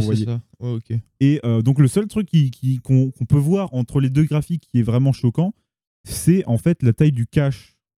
Donc le cache, ça permet, comme dit, de stocker des instructions euh, proches et pouvoir les exécuter rapidement après. Ouais. Et donc le cache, ben, on passe de 6 mégas euh, pour, la, pour la plus grosse de chez Ampère à 96. Attends quoi? De 6 à 96. Et oui, monsieur, Ils ont fait x13 là. ils ont fait fois beaucoup. Et je reconnais, ils ont fait x trop. Fois- même plus que fois 13, parce que fois 13, ça fait que Ils ont fait 78. x, fois, fois 16. Ils ont 16 fois plus de cash. Mais, euh, mais voilà, mais en tout cas, on peut voir, ben, AMD sur cette génération a mis beaucoup plus de cache dans ses cartes graphiques et ça leur a réussi. Donc ils sont peut-être dit, ah, ils sont peut-être sur le bon filon, on va les suivre. Mais après, sur la génération future, AMD augmentera encore beaucoup plus le cache, à mon avis. Oui. Dinguerie. Donc, euh, donc voilà, donc euh, vous, on a vu, vous voyez un peu le, ce qui. En tout cas, c'est que des rumeurs, hein, donc rien n'est confirmé. Mais je pense, euh, vu les hackers, euh, je pense que c'est plutôt, euh, Ouais, ça plutôt bien plutôt- ancré, quoi. Plutôt bien parti pour que ça soit la, la réalité, quoi. Voilà. Donc euh, ensuite, on va pas quitter le, le monde du hardware parce qu'on va toujours parler de, de pas mal de, de hardware euh, avec des autres sorties de chez AMD. Donc AMD a décidé de donc non a décidé ils ont ils ont continué leur euh, euh, leur, leur sortie avec euh, avec du, les, les Threadripper. Donc ça c'est leur plateforme enthousiaste. Euh, Enthousiaste. c'est-à-dire c'est leur plateforme pour tout ce qui est workstation, donc euh, station de travail, pour Ouais. faire du montage et de la 3D, ce genre de truc. Ouais. Et donc c'est un truc où, où Intel n'existe plus en fait. Ils sont partis. En fait, c'est pas qu'ils ont parti, ils peuvent pas, ils peuvent pas compé- compétitionner. Ils peuvent pas être en compétition parce que leur, leur produit n'est pas assez bien. Oh, les losers. Si tu veux, la, la plateforme enthousiaste, c'est la plateforme où tu as des plus gros sockets, tu vois, tu D'habitude, pour les processeurs euh, normales, normises, Normaux. c'est- c'est. euh, Tu vois, là, là, tu fais des fautes sur le titre, mais en vrai, tu parles faux aussi également. euh, moi, je. Hein? C'est leur, leur plateforme coup, pour les personnes qui, qui- de bureau, on va dire. Ouais. Donc, c'est des petits, des petits emplacements pour processeurs. Ouais. Et donc, la plateforme enthousiaste pour Workstation. Donc, c'est gros, gros, gros emplacements. Les palais. le, processeur fait beaucoup plus large. Et euh, il y a d'autres trucs comme euh, beaucoup plus de lignes PCI Express, donc pour connecter des moult, moult cartes graphiques. Euh, ou pour où il y a aussi beaucoup plus de channels de RAM, donc tu peux mettre beaucoup plus de RAM. Et c'est quoi les- les- le cadre d'ut- d'utilisation? Bah, c'est comme dit du montage vidéo très lourd, de la 3D très lourd, tout ce qui est CAD, donc c'est-à-dire conception assistée par ordinateur. Ouais, ok. Donc euh, si vous voulez fabriquer, une, designer une voiture Ouais. euh, avec euh, l'in- l'infameux logiciel SolidWorks. Genre euh, fa- faire, faire des jeux vidéo, quoi. Ouais, faire des jeux vidéo aussi, enfin, pour, pour, pour faire du travail, quoi. Ah ouais, Donc, le travail. donc voilà, donc on va, on va regarder du coup ce qu'ils ce qu'ils ont changé entre, entre la première série et la deuxième, enfin la série d'avant et celle de maintenant. En fait, le, le seul truc qui change, c'est que je crois que la, la fréquence est un peu plus haute. Euh, et euh, à part ça, la fréquence plus haute, mais en fait, c'est surtout que l'architecture des cœurs a changé. Les, les- les prédécesseurs étaient en Zen 2, maintenant c'est Zen 3. Donc ils profitent de toutes les améliorations. Et, et du- qu'est-ce qui change? Euh, ben, les, les processeurs ont plus de cache, Ouais. donc, ce qui permet en fait juste d'augmenter les performances. Il y a- en fait, il y a des, augmentations de, de perform- d'instructions par cycle. C'est comme ça qu'on appelle dans le jargon. Ouais. Parce qu'on a la fréquence et après, on a le nombre d'instructions qu'il peut faire par, par chaque hertz, si tu veux. Ok, ouais. Donc, c'est ça qui a augmenté. Donc, ça permet de faire beaucoup plus de, de, de- de calculs pendant le même temps, si tu veux. Donc, ce qui augmente bien évidemment la fréquence. Et donc là, on a une comparaison entre du coup les nouveaux, les nouveaux Threadripper, euh, donc les 5000, avec du coup ce qu'ils ont de mieux chez Intel, euh, c'est s'appelle c'est des Xeon. Mais en, en vrai, chez Intel, c'est les Xeon, c'est plus techniquement pour. euh, en fait, c'est entre enthousiaste et en- un peu serveur, tu vois, c'est entre les deux. Alors qu'avant, ils avaient une plateforme dédiée au truc enthousiaste. Ok. Mais la du coup, la, la comparaison, c'est que chez Intel, le max euh, de cœur, c'est 38, chez AMD 64. Pour le coup. quasiment le double. En fait, ce qu'il faut retenir, c'est que pour un Threadripper, tu as besoin de, de Xeon pour, euh, pour, euh, comparer, pour avoir la même puissance. Putain, il se fait Euh, fumer le tu as une fréquence un peu plus élevée, tu as beaucoup plus de cache, mais bon, ça c'est particulier à la- l'architecture de chez AMD. Ouais. Tu as beaucoup plus de lignes PCI Express, donc ça c'est bien parce que comme dit, tu peux mettre plein de cartes d'expansion. Euh, tu peux mettre des, des cartes 10 Go, euh, beaucoup plus de RAM, des SSD qui, qui, qui bombardent, qui balancent euh, beaucoup de données très vite. Ouais, le truc de fou. Euh, truc de fou une malade. ribambelle de cartes graphiques. en général, les, les cartes mères de chez AMD pour, pour ce genre de processeur, il y a genre 7, Bah, c'est fort. connecteurs PCI de x16. C'est-à-dire tu peux, tu peux aligner les cartes graphiques, tac, tac, tac, tac. Mec, t'as une table. T'as une Ah, table. oui, c'est ça. Des- bon, après le PC, euh, voilà, il y a le prix. euh, Bah, le plus- Salut mon pote, quoi. T'as euh, pas un PC, genre t'as un bureau. Pourquoi Pourquoi Ton PC c'est un bureau, genre? Euh, ouais, c'est ça. Et donc voilà, donc il y a des applications qui s'y prêtent très bien et à ça un peu moins, un peu moins, mais, mais voilà. Et donc on va voir, on va voir la line-up euh, donc de, de ce qui change. Donc euh, comme il dit là, euh, c'est quasiment les, les mêmes nombres de cœurs et le- les mêmes fréquences. Et le seul truc qui change, c'est qu'on a sur certains modèles un peu plus de fréquences. Mais le, le principal truc qu'il faut retenir, c'est qu'on passe de l'architecture d'avant à, à l'actuel. Et que l'actuel est bien mieux. Donc c'est-à-dire 20-30%. Ça fuse. C'est ça, ça C'est ce que fuse. t'es en train de me dire, c'est que, ça- que ça commence à fuser sévère. c'est que ça, c'est ça, ça fuse sévère. Et bon, après, à mon avis, le prix va, va fuser sévère aussi. Oui, bon, ouais, tu sais, en général, hein, quand un truc fuse sévère, il n'y a pas que un truc. hein. Il y a plein de trucs derrière qui. Le- ouais. Et par contre, tout n'est pas rose. hein. Il y a un petit inconvénient, c'est que maintenant qu'AMD euh, sont euh, devant le marché, quoi, sont les meilleurs, euh, ben, ils, ont pris un peu leur zeste. C'est-à-dire que, d'après ce que ce qu'on a entendu récemment, à moins qu'il y ait un changement de situation, c'est que ces processeurs ne seront disponibles euh, que par les OEM, donc les fabricants d'ordinateurs tels que Dell, euh, Lenovo et tout ça. C'est-à-dire que tu devras acheter des workstations de chez eux et que tu pourras pas faire un truc DIY chez toi à la maison tranquille. Oh. Qui est un peu dommage. Bah, ça leur fait plus de thunes vu qu'ils ont des mais partenariats, c'est- quoi. c'est- c'est- c'est bien sûr. Surtout, surtout ça, ils ont des partenariats avec des, avec des, comment ça s'appelle? Des constructeurs. Ouais. Nandi plutôt que Mm. vendre ça à tout le monde en mode tiens. Tiens, je t'offre ça. bon, c'est un, peu triste quand même de voir ça euh, se passer, quoi. Bah après, j'ai envie de dire, euh, limite, leur, euh, les PC de Dell, bah, ils seront full AMD. Ouais, non, mais c'est sûr qu'il n'y a pas de compétition Avec, avec, euh, avec tout avec qui sera nécessaire pour AMD, quoi. Euh, et donc, le dernier truc de d'hardware que je voulais parler, c'est un tout petit refresh de chez AMD de, de processeur avant justement la nouvelle génération qui devrait sortir aussi en fin d'année. Euh, donc, euh, si on pouvait voir euh, la slide, s'il vous plaît, monsieur. Ouais, c'est bien fait. donc oui, c'est parce qu'il y, a- il y a plein de lignes. Je voulais pas, je voulais pas que vous soyez overwhelmed, vous soyez abasourdi par tant d'informations. Oui, ou euh, surmené. Euh, surmené, voilà. Et en fait, du coup, ce qui va se passer, c'est a le 5800X, donc, donc il y a, un- on va dire, un, un milieu de gamme. Donc, tu sais, il y a Ryzen 5, il y a le, il y a la- il y a le 600 avec 6 cœurs, Ouais. euh, 12 threads. Il y a le 800 avec euh, 8 cœurs, 16 threads. Ouais. Ensuite, il y a celui-là que j'ai, le 900, 12 cœurs, 24. 950, 16, 32. Donc, celui-là, ils ont choisi. Ils ont choisi du coup de- de- d'aller sur celui-là qui a un, on va dire un niveau moyen de gamme, moyen haut de gamme, Ouais. euh, pour essayer une de leurs nouvelles technologies, donc qui est le, le 3D stacking. Donc c'est-à-dire qu'ils vont euh, empiler euh, de la mémoire au-dessus directement du processeur. En fait, de cette, comme dit, cette architecture, c'est une architecture qui a pas mal de cache pour Ouais. stocker les, les prochaines opérations à faire. Et ce qu'ils vont faire, du coup, c'est qu'ils vont avoir une puce exprès de cache qu'ils vont, on va dire, euh, mettre juste au-dessus du processeur actuel. Du coup, Donc, Ce qui va faire, l'information qui va di- direct. C'est ça. Mais surtout, ça veut dire qu'on passe de 32 de cache, 32 MO de cache de base, à 96. Donc, c'est-à-dire il y a une puce de 64 MO qui sera hop, plonquée par-dessus.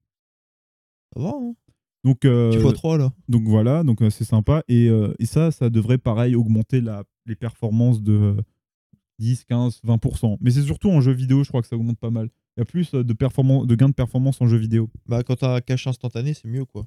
Et euh, ouais, un cache, ouais, c'est un cache instantané pour stocker les, les, les, les trucs à portée de main. Parce que comme dit, le cache, c'est, ça permet d'éviter de stocker l'information dans la RAM qui est plus loin à chercher.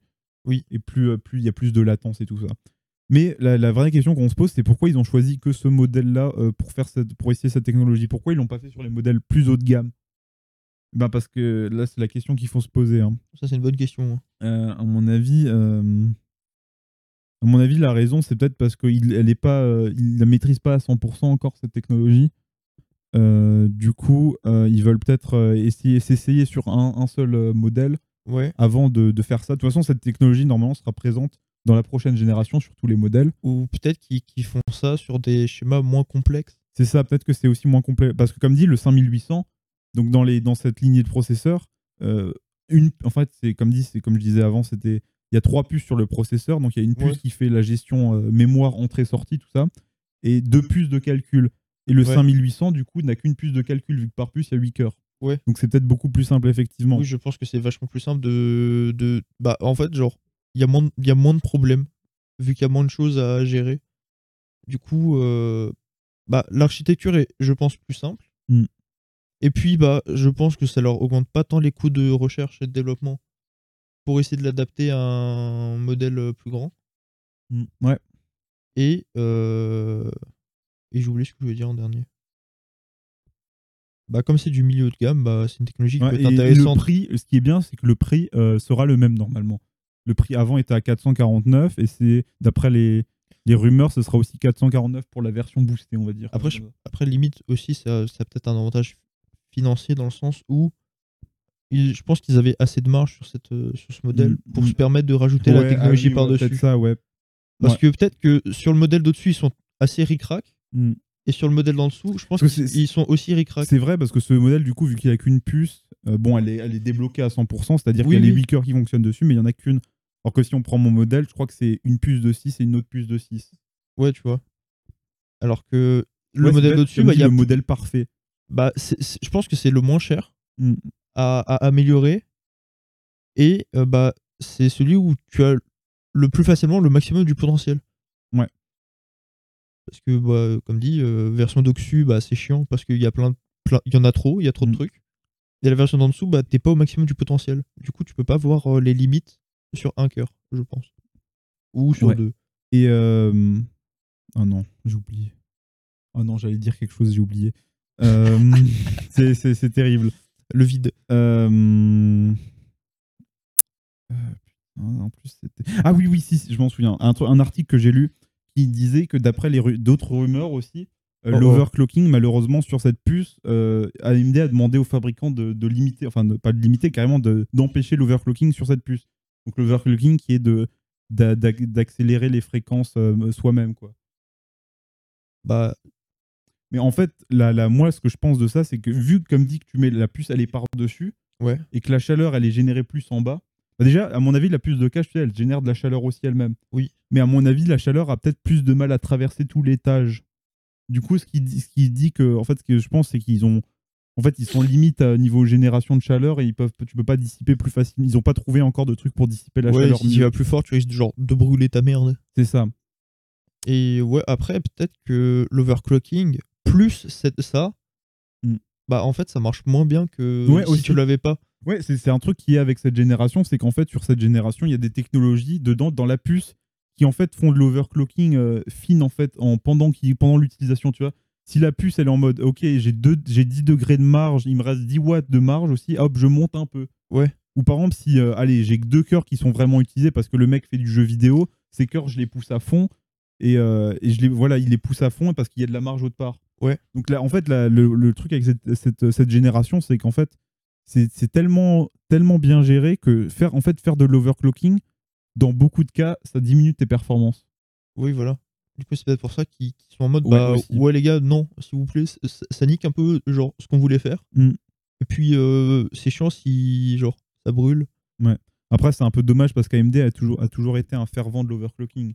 Oui, mais C'est-à-dire que euh, Intel, pour faire de l'overclocking, avant en tout cas, c'est encore c'est moins le cas, mais toujours, il fallait vraiment les cartes mères haut de gamme. Alors que chez Ouais. AMD, même sur les cartes mères milieu de gamme, tu pouvais faire après un peu là, je pense que c'est surtout pour des limites euh, genre physiques et Ouais, pour éviter que, je pense plus que c'est les pour éviter qu'il y ait des problèmes supplémentaires. Parce qu'en soi, ils auraient pu faire en sorte d'enable le- l'overclocking, mais genre ça leur aurait demandé tellement de travail pour faire Ouais. un refresh. Surtout que les, les nouvelles générations arrivent. euh, Surtout que la nouvelle plus. génération arrive. Du coup, euh, tu vois, ils- je pense En fait, je pense que c'est pour tester un peu l'eau et pour voir ce ce qu'en disent bah, les, c'est les pour joueurs tester en conditions euh, plus ou moins maximales, Ouais, de- de- sans se faire chier, tu vois. Voilà. Parce que c'est un refresh, comme dit Voilà. Flemme. Donc ça, c'est un des premiers trucs qui, qui en ajoute euh, avec cette... sur ce- enfin, on veut dire de refresh, entre guillemets, de, de line-up, donc de, de la liste. Ouais. Et il y a une autre, une autre nouveauté, c'est que jusqu'à maintenant, euh, les, les pro- dans cette génération, il y avait que des processeurs haut de gamme. C'est-à-dire qu'on s'arrêtait au 6 cœurs. Il n'y avait pas en dessous de 6 cœurs. Euh, Alors qu'AMD euh, AMD avait l'habitude avant de faire des 4 cœurs Ouais. et des enfin des 4, 4 cœurs 8, 8 threads euh, et des 4 4 donc des 4 cœurs 4 euh, machin et euh, donc euh, donc euh, par contre le truc marrant c'est que à mon avis euh, euh, tandis que euh, Désolé, je suis, un, je suis un peu phasé là. Euh, donc en fait, le truc qui, qui est marrant, c'est que en fait, ils n'utilisent pas la même technologie pour les, les puces moins haut de gamme. En fait, ils, donc les, tout ce qui est les, les 5800 qu'on avait dire, c'est le- donc c'est là leur technologie où ils ont des puces séparées Ouais. qui- avec des fonctions un peu plus précises. Mais pour les celles, bon, parce qu'à mon avis, le problème de cette technologie, c'est qu'elle coûte cher. Je pense aussi. Je pense ouais. que ça coûte cher. En fait, ce qu'ils ont fait avec les, les- les versions un peu en dessous, donc, ils- donc comme les 4.4 et les 4.8, donc Ouais. 4 cœurs et machin, c'est qu'ils ont fait, euh, ils ont utilisé en fait euh, juste un bloc et c'est en fait c'est dérivé de, de ce qu'ils avaient sur euh, mobile. Ouais. Et, et donc à mon avis, c'est juste pour, bah, comme dit, pour faire un truc pas trop cher. Et parce que comme dit là, d'après d'après les prix, donc le, le- donc il y aura un 6 cœurs 12 euh, 6, 6 cœurs 12 threads, Ouais. euh, donc 12 fils de calcul qui sera à 200 dollars. Et il y aurait un 6-6 euh, qui serait à 120 dollars, mais qui serait à mon avis des, des très bonnes puces entrée de gamme. Oui, bah 120, 120 balles. euh, Donc ce, ce serait bon. des, des puces euh, de, cette, de cette génération, mais euh, entrée de gamme quoi. Ouais, du coup, ça serait Parce plus que sinon, moins, Avant, tu étais obligé donc, de, de te rabattre sur des trucs de, de la génération d'avant, donc plus vieux. Oui. Ou du Intel. Après, bah, niveau performance, tu la même chose, mais tu juste les nouvelles technologies. Et euh, bah voilà, euh, on, a vu, euh, on a vu tout ça et on va passer maintenant aussi au grand, grand nouveau sujet qui est la, la, la, fameuse conférence d'Apple. Oui. Donc, que moi, je m'y attendais pas du tout, hein, comme on a dit en début. Et bah, un truc qu'il faut retenir avec, avec Apple, c'est que franchement, leur niveau mise en scène et tout, ça. Quand tu vois ça, tu dis putain, j'ai envie d'acheter, là, j'ai envie Oui, d'acheter. mais c'est le grand fort Le- d'Apple. Le, hein. le truc, c'est que là, il y a de la musique qui donne envie. Il y y a des présentations. Donc, c'est qu'ils font, ils font explication, into présentation de produits avec de la musique, into re-explication, tout bien découpé avec des décors incroyables et tout ça. Bah, c'est du classique Apple, j'ai envie de te dire. Ça, hein. ça donne envie, ça Avec donne des envie. belles conférences, des beaux visuels, tout joli. Puis après, il y a le prix et tu dois la prendre dans le cul instantanément. Après, le prix. donc, ils ont annoncé plusieurs trucs. Donc, ils ont annoncé. On va commencer par euh, leurs petites annonces, entre guillemets. Ouais. Donc, qui est euh, donc le, le téléphone et la tablette. Le- Euh, L'iPhone SE et l'iPad. Air. donc qui, est des prix qui ont des prix raisonnables. Et après, on va passer sur un truc euh, qui, m'a surpris. hein, qui qui m'a Qui t'a surpris? Euh, mais euh, on va pas vous spoiler, bien sûr. si Bah, j'espère que vas pas- faire partager cette surprise. que moi, je ne suis pas qui m'a surpris, qui, si vous n'avez pas fait trop attention, mais euh, qui, est, qui est cool. Donc, euh, je vais laisser Maxime commencer Alors, à parler du coup du, du nouveau SE et, de, je te vole tes notes. et du nouveau iPad Air. Alors, très simple. dans, dans, dans leur petite conférence, ils ont annoncé des refreshs de leur modèle bas de gamme. Enfin, bas de gamme chez Apple, c'est minimum 450 dollars quand même. Pas oublier. Après, Après, c'est pas un mauvais téléphone pour 450 euros. c'est aussi. pas du bas de gamme, mais c'est le bas de gamme si, Apple. si tu veux oublier l'esthétique, c'est pas un mauvais téléphone. Si tu oublies l'esthétique, bon, c'est pareil que l'iPhone 8, rien n'a changé. Voilà, c'est rappelle l'iPhone du 8, coup- c'était quand en 2016 Truc comme ça. Je sais pas, on est au 13 là, c'était il y a 5 ans. Euh, ouais, bah, de- ouais, 2017 quoi. du ouais, coup. 2016-2017 par là. Bah, c'est ouais. quand l'iPhone 10 est sorti. hein. Ah ouais Il y avait le 8 et le 10 en même temps. Ouais, bah pareil. En Donc gros, voilà. euh, bon, le design est un peu daté, mais après, j'ai envie de dire, euh, le design de téléphone, ça change pas beaucoup. Surtout ces dernières années, ils ont pas trop changé. Mais bon, c'est pas le point le plus important. Alors, le point le plus important, je me permets de prendre tes notes. Vas-y, vas-y. Le point le plus important, c'est que, bah, en fait, euh, l'iPhone SE, globalement, ne change pas visuellement et, Voilà, ça fait plusieurs générations, ça change pas. bah, globalement, ils sont pas chiés, quoi. Oui. On va dire qu'ils en fait, sont pas chiés. ils réutilisent un peu ce qu'il leur reste dans leur, euh, Oui, je dans pense. leur sac. Je pense qu'ils vident les stocks et ils, se ils un iPhone, quoi. Mais euh, l'iPhone SE, bon, son prix augmente de 30 dollars, Légèrement. mais après c'est normal parce qu'ils améliorent le processeur, Mm. qui passe du, de d'un A13, qui je pense un processeur plutôt celui-là daté, c'était celui-là de l'iPhone 11, de l'iPhone 11 pour passer au A15. donc qui est le, le processeur de l'iPhone actuel. Voilà, du coup, c'est quand même une bonne upgrade malgré envie- tout. J'ai envie de dire petit mais puissant. Petit mais puissant. Et en plus, bah la, la 15 c'est quand même ce qui se fait le mieux, enfin le mieux Oui. avant avant que tu passes à ta partie C'est ça, grande explication Avant sur- les processeurs plus euh, PC, on va avant, dire. avant qu'il s- qu'il se passe sur le futur de Apple, Il se passe des- des- mais des actuellement c'est le maximum que tu peux avoir. Avant la prochaine génération. Et ensuite, il y a eu aussi des nouvelles annonces liées à l'iPad Air. Et globalement, euh, bah en fait, tu prends, tu prends la version d'avant, tu mets une batterie Voilà. un peu plus grande. Comme dit, on va vous montrer les prix vite fait. Oui, ça c'est les prix Donc, les actuels. prix de- des téléphones disponibles actuellement. Euh, je les vois pas, mais normalement c'est genre 400 à 430 dollars. Alors, je vous l'ai dit, SE. donc, euh, comme dit l'iPhone Pro, bon, euh, c'est 1000. Ensuite, euh, le l'iPhone 13 normal, c'est 700. Après, ensuite, c'est 430 du coup pour le SE. Et il y a l'iPhone 12 qui est entre les deux à 600. 600 dollars. Après, bon, en, Eu- en, Euro- en Europe, le prix, ça sera plus sera- 450, ouais, ça sera un peu plus 460, cher. par là, je pense. Et euh, voilà, et donc là, l'iPad Air que vous pouvez voir, hein, qui est pas assez joli, hein, qui reprend le design un peu carré et tout ça. euh. Bah, je pense que globalement, ils ont pris le même design que la version d'avant, Mm. mais l'ont légèrement amélioré. Et euh, là, bah, entre, les, entre les deux versions, entre celle d'il y a deux ans, 2020, et celle bah, qui est sortie ou qui va sortir? Le quoi le... Euh, la Apple, euh, l'iPad et l'iPhone SE. Oui. Ils sont sortis ou ils vont sortir? En fait, ils vont sortir, ils commencent euh, à être envoyés le 18. Ouais, là, c'est les précommandes, quoi. Oui, c'est précommande. ouais. Ok. Bah, globalement, bah, ce qui change, c'est bah, il passe d'un processeur de A14 Donc, c'était les processeurs qu'il y avait dans les téléphones un peu euh, sous stéroïdes. dans les 12, non? Euh, ouais, du coup. Dans le les 12, ouais, ouais. Et il passe sur le M1. Le fameux Est, M1 qui est, bah, en fait, genre, le, le nouveau processeur Apple de, C'est de fou malade. qui est dans les ordi portables et dans bah, les- la, tablette, la tablette Pro, l'iPad Pro. euh, dans pas mal de trucs et qui, franchement, Dans l'iPad Air aussi. est une, une belle réussite qui est dans l'iPad Air maintenant. Ouais. Et euh, aussi, pe- petit, petit point euh, fun qui est absolument utilisable nulle part, bah il y a la 5G. Voilà, la 5G. Je Mais, sais pas si vous l'avez déjà vu, moi j'ai pas encore vu. mais tu sais, la 5G, C'est la 5G dans le vaccin. t'as le pass, non? T'as t'as la 5G, je vois pas où est le problème. Et du coup, bah c'est plus ou moins tout, tout, tout, tout ce qu'il y a de, de nouveau Ouais, dans, savoir. dans, entre guillemets, le, le bas de gamme Apple. C'est quand même marrant que maintenant sur les tablettes, t'aies une, une connexion cellulaire. hein. Mais chez Apple, ça fait longtemps. hein. Pas, ça fait pas si ça fait peut-être la génération Si. d'avant, mais, Non, non, ça fait longtemps. hein. mais c'est-à-dire que. Mon frère, il a un iPad depuis au moins 6 ans, il a les messages. Ah ouais, ok. Oui, oui. Bah, les deux sont reliés, donc euh, c'est assez spécial, Mais mais... c'est quand même marrant de se dire que tu peux te balader. Tiens, je te rends ça. Tu peux te balader, merci beaucoup. Tu peux te balader avec ta tablette pour passer des appels et, et naviguer sur le net. Oui, Mais euh, faut, voilà, faut, oui, oui, faut en des, avoir envie, quoi. t'as des ports carte SIM, euh, enfin, t'as des ports oula, euh, SIM dans, dans ton Ouais. iPad. Hein. Mm.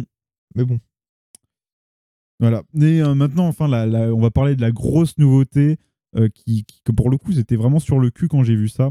ah ouais, tant que ça? Ah, franchement, je m'attendais pas à ça. hein. C'est franchement. bah, ils ont- bon, on va, je vais pas spoiler encore. hein. On va y aller doucement, euh, Étape par étape. hein. étape Gentiment. par étape. Peut-être. L'étape de l'étape? Donc voilà, euh, avant, Oui, les, petite, le- euh, les petits prix. line-up. Donc euh, les prix, hein, Pro, Air, donc iPad le et... Pro c'est 800, l'Air c'est 600, l'iPad normal 330 et l'iPad mini euh, 500. Donc voilà qui ont Comment ça, les- l'iPad mini est plus cher que l'iPad? Bah, en fait, l'iPad mini est plus récent. Ah ouais? Parce que tu vois, l'i- l'iPad normal, il a encore la gueule du vieux iPad, alors que le mini, il est un peu plus classe. Donc, C'est ça le truc. Ah, il y a moyen, l'iPad, ils l'ont genre abandonné, non? Enfin, le modèle de base. Ouais, un peu. Non, mais je pense que ça va être un peu comme le SE, tu vois. Ils vont le, le- le refaire, mais pas tout de suite. Pas tout de suite, il y a le temps d'attendre. On verra l'an prochain. hein. Donc voilà. Maintenant, enfin, le les nouveaux, euh, les nouveaux processeurs de chez Apple. Enfin, le nouveau. Il y en a un ou deux. Il y en a un. Mais techniquement, c'est pas un. nou- Enfin, c'est compliqué. Hop. Plan Alors voilà. Là, les, les petits, on voit la petite comparaison entre les quatre euh, nouveaux processeurs, enfin les quatre, non pas nouveaux, le- les quatre processeurs et le nouveau. Donc on a le M1 du coup qui est dans les tablettes, euh, dans les ordis portables. Et pas plus. Euh, non, pas plus. Et dans le Mac Mini, c'est le, le petit boîtier qui fait PC si t'as envie. En J'ai gros, c'est- hein. un carré, euh, c'est un PC quoi. C'est un PC, il est carré, il est tout petit. Ah, Euh, ensuite, vu. donc on a le M1 Pro qui est disponible, donc je crois sur le Mac Mini euh, et euh, aussi sur les les iPad, les lap- comment ils s'appellent les, les, les, les laptops? iMac. Ah, les le- Mac. Non, la- le- ouais, dans l'iMac c'est le, le- Les Mac, c'est les laptops. Ouais donc dans le, le Mac Pro, voilà le, le MacBook, le MacBook. Ouais, on s'en fout, c'est pareil. Donc dans le euh, MacBook Pro, euh, il y a donc les donc il y a le choix entre le M1 et le M1 Pro. Ouais. Euh, donc on a l'iMac, le nouvel iMac qui est super fin où il y a aussi un, un M1 dedans. Et on a aussi sur les MacBook Pro donc le M1 Max, donc qui est le, le- le plus gros qu'ils font pour l'instant. Et, et maintenant, du coup, ils ont en fait ils ont pas encore sorti un, un... Ils sont, ils sont chiants les noms chez Apple. Oui, bah c'est pas grave. Euh, donc ils, ils ont ils ont pas encore annoncé le la, la grosse tour donc euh, le, Le Mac, le, le Mac Pro voilà pour le coup. Euh, mais ils ont en fait fait un Mac Mini sous stéroïde donc le- il s'appelle maintenant le Mac Studio donc c'est à dire qu'il est plus donc tu vois le- le- l'espèce de petit carré on verra après les, les images mais c'est un petit carré mais plus haut euh, donc euh, avec des ventilos et tout ça et qui a le choix entre un M1 Max et un M1 Ultra et en fait, le M1 Ultra, qu'est-ce que c'est tout simplement? Eh ben, C'est deux M1 Max. Dire qu'ils en ont pris deux, euh, ils les ont collés un peu comme chez AMD côte à côte. Et il y a, il y a un- une connexion entre les deux qui est faite. euh, donc, il permet d'associer la, la puissance des, des deux processeurs. Donc, euh, Je, je, je, je, je suis pris de de désarroi. toute façon, on va voir après les, euh, très vite euh, les, les caractéristiques. Donc, on va commencer euh, par les, les premières qui est euh, donc combien de, de CPU possède-t-il? Combien de cœurs possède-t-il? Donc, donc voilà, il a 20 cœurs. Il a 16 gros cœurs et 4 petits. Ce qui est marrant, c'est que ça reprend un peu la technologie de chez Intel où ils ont des gros cœurs et des petits cœurs. Ouais. euh, qui, euh, qui permet justement pour les petits, tu mets des tâches de fond et les gros cœurs, bah, ils font le calcul. Ça, c'est le, ça, c'est le Ultra Maxi Ouais, Pro c'est le- Max c'est- c'est euh, le- sauce andalouse Max. Tu vois, algérienne. Tu vois, il y a, là, il y a, il y a un, un, un M1 Max ici et un en haut. Il y en a un en bas et un en haut. Donc euh, voilà, ça c'est les, les cœurs CPU, mais c'est pas ce qui est le, le plus, je pense, le plus, le plus remarquable. Parce que comme tu vois, ils prennent peu de place Oui. sur, le, sur la puce. Mais maintenant, on va voir le, vraiment le, le, la le monstre de puissance. C'est la partie graphique. Cette chose-là a 64 cœurs dédiés euh, pour faire des beaux graphismes. Sachant 64. jouer sur Mac est impossible. hein. C'est ça, mais On en n'oublie pas. hein. mais ça va être euh, surtout pour faire euh, du rendu euh, et euh, du rendu, du montage vidéo et des trucs comme ça. Ouais, des trucs de, Qui- de gens qui, qui travaillent. va Quoi. être euh, aidé aussi par, par le truc juste après, qui est euh, pour le coup, euh, si je me souviens bien, euh, ça va être euh, soit c'est là, c'est voilà, j'avais oublié ce que j'ai mis après, mais qui est aussi que ce, ce machin, donc ce chip, Ouais. euh, possède euh, des, une partie dédiée à tout ce qui est l'encodage et décodage vidéo. Euh, Ouais. Donc, c'est-à-dire que pour, pour tout ce qui est euh, montage vidéo, cette chose-là, ce petit- cette petite puce, va devenir un monstre. Est-ce que ça fait zoom? Ah, franchement, ça fait zoom, hein. ça fait zoom zoom. Ça fait zoom plus vite que ton Euh, Scénic ou pas? Ah, franchement, oui. hein. Oh, Parce que cette puce, du coup, si je m'en souviens bien, je crois, il- elle peut décoder fluidement 18, 18 streams, donc 18 vidéos de 8K en même temps. En 8K. Quoi? 18 8K euh, ensemble. Ma connexion, elle va pas aussi vite. hein. Ma connexion, elle tient pas. hein.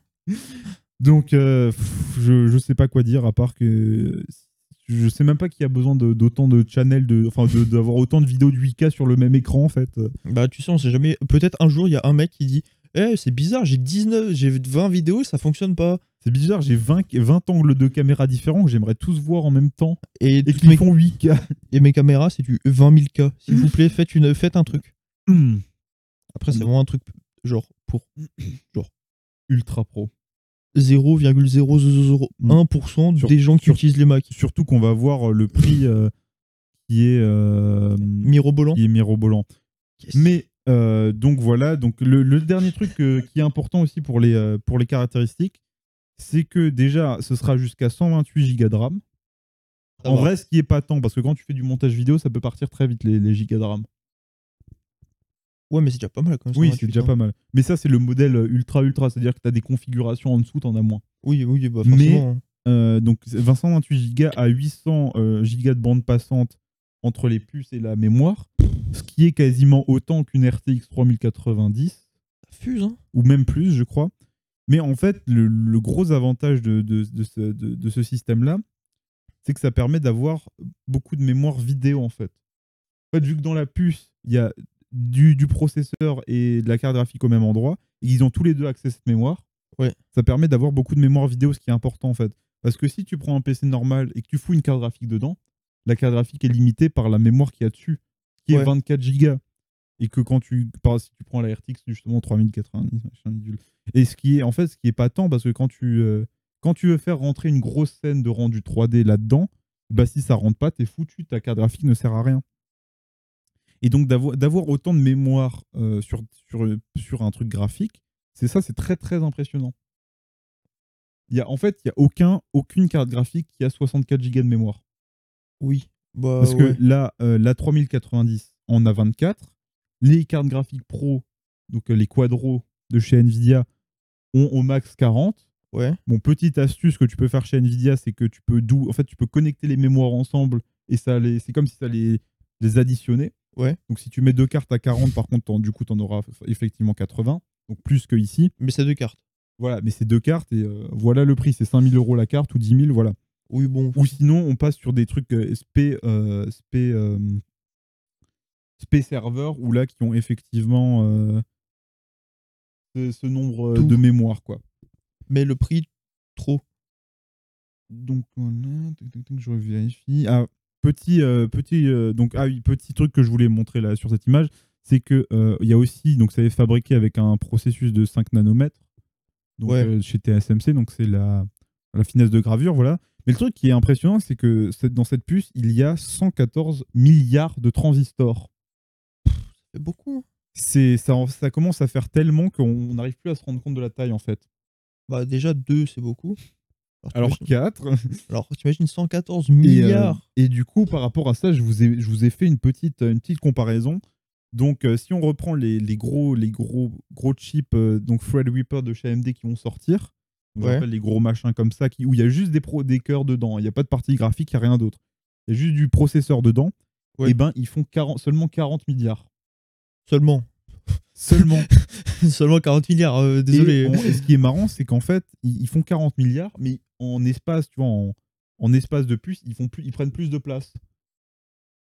Donc, c'est, je pense que, franchement, ils ont, ils ont je, sais pas, ils- je sais pas quelle prouesse ils ont accompli, mais euh, ils, ont, ils ont accompli une belle prouesse euh, en faisant ça. Là, tu es en train de me dire que 40 milliards de transistors chez AMD prennent plus de place que 114 milliards chez Apple. Alors là, l'explication. C'est ça que t'es euh, en y a- train y a de- de plusieurs m'expliquer explications. Oui, exactement, c'est ça. c'est plutôt impressionnant. Mais il y a, y a peut-être plusieurs explications pour se rapprocher de ce résultat. Mais en tout cas, il y a quand même un peu de magie derrière par derrière. Ça, c'est sûr. Euh, la première explication, c'est que chez AMD, donc c'est gravé en 7 nanomètres, donc les transistors prennent plus de place. Ouais. Euh, la deuxième explication aussi, c'est qu'un transistor, en fait, donc il chauffe. Ouais. Et si, si, si, comme dans la puce d'AMD, vu qu'elle consomme plus, tu as besoin de laisser plus de place entre pour pas qu'ils se grillent entre eux, si tu veux. Ouais. Et à mon avis, vu que la puce de chez Apple, euh, elle chauffe pas trop, tu vois, ils peuvent se permettre de plus les rapprocher. Donc je pense que c'est une des réponses euh, pourquoi euh, ils, euh, ils mieux. font- Ils, Enfin, peuvent, ils peuvent se permettre de faire ça. Après, c'est. Enfin, AMD, tu vois, j'ai envie de dire, c'est un peu, un peu généraliste, tu vois. Ouais, Alors voilà. que là, c'est fait par Apple pour Apple. Bah, donc, le truc aussi, c'est que c'est chez AMD, on est sur donc une technologie, donc l'architecture x86, et là, c'est littéralement la technologie qu'il y a dans vos téléphones. Donc Oui. c'est les ARM, de la technologie ARM. Donc c'est on peut, ah, c'est comme si on comparait des, des pommes à des poires, lol. cling Mais, et- euh, on peut pas totalement comparer, mais ça donne quand même un ordre d'idée. Oui. Voilà. Mais après, euh, là, le problème, le truc qu'il faut faire attention avec la partie graphique, on verra aussi dans les performances, c'est que comparé à par exemple la carte Nvidia, cette partie graphique n'a pas de truc dédié à faire du, du, du ray tracing. Oui. Bah, C'est-à-dire que ce sera juste de la brute force. Après, je veux dire, Apple, euh, bon, ils sont pas très connus pour euh, faire tourner des jeux vidéo, quoi. Ouais. Alors Mac, hein. Mm. Ouais, non, faire tourner des jeux vidéo. À une époque, il y a certains jeux, tu pouvais arnaquer un peu, mais. euh, Oui, là, c'est finito. Mais, euh, mais voilà. Euh, donc, euh, passons à la suite, euh, s'il vous plaît, mon cher. Euh, nous allons euh, voir, donc là, c'est les graphiques de performance. Donc, après, ce qu'il faut retenir, c'est que c'est un peu une comparaison fallacieuse. Parce qu'en fait, ce qu'ils ont fait, j'ai l'impression, c'est que par exemple, là, tu vois, ils comparent euh, leur puce à un, un processeur de bureau euh, 16 cœurs. Les petits joueurs. Mais en fait, le truc, c'est qu'ils le comparent à un, un, un Intel, tu sais, le dernier Intel, Ouais. qui ont du coup 8, cœurs, euh, 8 gros cœurs et 8 petits cœurs. Mais en fait, on ne sait pas dans leur comparaison comment ils calculent les 16 cœurs. Est-ce que c'est les 8 gros cœurs plus les, les, les- ce qu'il y a derrière, donc les threads, donc les 16 threads, ou est-ce que c'est les 8 gros et seulement les 8 petits? En fait, la comparaison aurait été plus logique de le faire contre le gros processeur de chez AMD, le 5950, qui fait 16, 13 vrais cœurs, tu vois. Après. La- euh, donc on sait pas trop ouais. comment. En fait, c'est ça le problème de- des slides de chez, de chez Apple, c'est qu'on sait pas trop comment ils ont fait leur calcul en fait. En fait, ils prennent des chiffres et du chapeau. Ouais, c'est ça. En fait, ils, pre- ils prennent exactement les chiffres qui les arrangent. Et t'as pas trouvé des sources sur les chiffres? Tout- en fait, ben, comme dit, en, derrière, il y a écrit euh, avec, avec quoi ils ont comparé. Ouais. Mais le truc, c'est qu'ils donnent pas trop d'informations. Par exemple, pour le graphe qui sera juste après, euh, c'est euh, ils comparent avec des, des applications standards, de l'industrie standard, on va dire. Mais on sait pas ce que c'est. C'est-à-dire? Euh, bah, tu sais, les- par exemple, si on prend un logiciel de montage, euh, le standard, c'est par exemple Adobe. Adobe Premiere. Ah. Mais euh, donc on sait pas. Donc euh, pour avoir plus de précision, va falloir attendre les reviews, les benchmarks et tout ça. Oui. Euh, et donc là, on a la comparaison euh, de, euh, de la puissance, euh, enfin Graphique. de- ouais, la puissance graphique exactement. Donc ils nous disent que euh, ils auraient les mêmes performances qu'une 3090 pour 200 euh, watts de moins. Bah. euh, Pareil, la, la comparaison un peu fallacieuse parce que euh, dans leur puce, il n'y a pas de partie qui fait du qui est spécialisée ray tracing. Euh, bah, ils ont pas. Ils ont un manque de technologie par rapport à ce qu'il y a chez en Nvidia. fait, c'est pas qu'ils ont un manque de Bah, il y a des technologies cachées Nvidia qu'il y a pas on va dans dire c'est différent. En fait, vu qu'ils font pas de jeux vidéo, pour l'instant, ça n'a pas trop d'intérêt de Bah, c'est normal, ça consomme moins s'il n'y a pas de jeux vidéo, quoi. Mais voilà, donc même histoire, euh, ça va falloir euh, attendre euh, d'avoir des, des sources indépendantes pour affirmer ou confirmer les, sources, enfin, les, les informations. Oui. Euh, et voilà, donc ça c'est la puce physique. Maintenant, on va parler au, au package en général, donc le PC qui ira avec. Oh oh Donc voilà, je te présente le Mac Studio. On dirait un marchepied. Mec, Alors- c'est un- marchepied ou une pile Au choix. Alors, du coup, tu te demandais avant qu'est-ce que c'est le Mac Mini? Bah, T'imagines ça, mais deux fois moins haut. La même chose. Je vois toujours pas ce que c'est, mais ok, Bah, tu vois, c'est un cube. Ouais. Bah, le Mac Mini, c'est la même chose, mais moins haut. Tu vois, là, c'est là tu dis, l'épaisseur, c'est un peu épais, le machin. Ouais. Bah, le Mac Mini, tu vois, il fait genre euh, ça de haut. Alors que ça, à mon avis, on doit plus être dans ces eaux-là. Bah, c'est 3,7 inch. Oui. Il fait 10. À peu près 10 Ça- cm. Ça fait plus 15 cm. Non, non, c'est 2,5 par inch. Ouais, bah, 4 Donc, fois 2, 5. c'est- On est à- entre 9 et 10 de haut. Donc, euh, voilà. J'ai du mal à me, re- à me représenter, mais je crois que c'est pas grand. hein. Ouais, c'est pas grand. Donc, euh, c'est- et il y a un M1 Ultra là-dedans. hein. Le machin avec euh, 64 Mec, je suis sûr le graphiques M1 Ultra, il fait genre la moitié de la largeur. Peut-être. Possible. C'est Enfin, il est, en obligé. tout cas, il est très grand, oui. Euh, voilà. Donc, on va, on va commencer par le tour des ports de, de cet engin. Magnifique, Oh, un euh, cœur. magnifique plan du cul de, de l'appareil.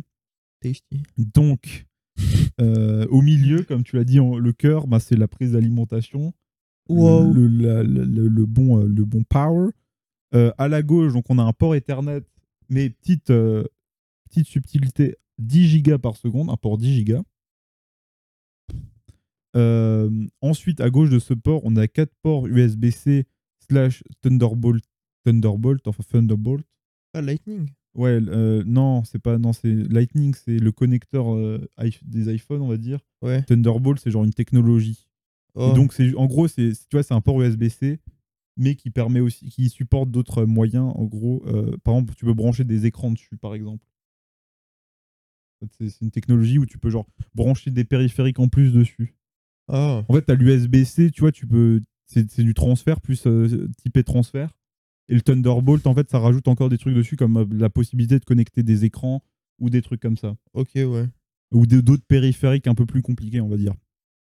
Et donc à droite euh, des ports, bah, on a deux ports USB-A, donc pour des souris ou des claviers ou des conneries, euh, un port HDMI et euh, le, le fameux port jack, mais qui est un port jack euh, à haute impédance, comme sur les Mac, Mac Pro, qui permet en fait de, de- de brancher un casque un peu, un peu costaud sans avoir de, mettre, de rajouter une carte son en plus. Après, c'est c'est un jack. Genre un gros jack ou un petit? Non, c'est un petit jack, mais bon, tu as des adaptateurs, c'est un peu moche, mais voilà, tu peux faire avec. Tu perds pas en. C'est un peu léger, très Tu perds pas. euh, peut-être très quand tu légèrement, euh, le, mais- le jack Mais, euh, mais non, je pense pas. Mais du coup, ça veut dire que par exemple, si tu as des. à Mon avis, tu peux, bran- je crois, tu peux brancher Ouais. des, euh, des, des, des, des casques de 80 à jusqu'à 80 ou 120 ohms. Donc c'est quand même pas mal.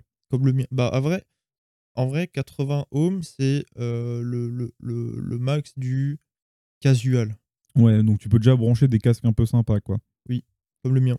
Donc euh, voilà, tour des ports. Et ce qu'il faut savoir, c'est qu'avec euh, cette, euh, cette petite bête, sort aussi un écran. Oh oh. Euh, donc on, on se, on se rappelle, euh, avant, ils avaient donc sorti le, le- un, un gros écran, genre fait pour du cinéma avec des couleurs et tout, d'incroyable, à 5000 Ouais. balles. Euh, mais donc cet écran, il sera un peu plus abordable à euh, 1700 euros. Ah oui, abordable. Bon, on, on reparlera des prix à la fin parce que j'ai mis un petit tableau des prix. Est-ce que Mais- c'est de l'abordabilité Apple, quoi? Voilà, c'est ça. Mais euh, le, truc, euh, le truc marrant avec cet écran, c'est que donc il a, il a une webcam et tout, parce que dans le PC, il n'y a pas de webcam.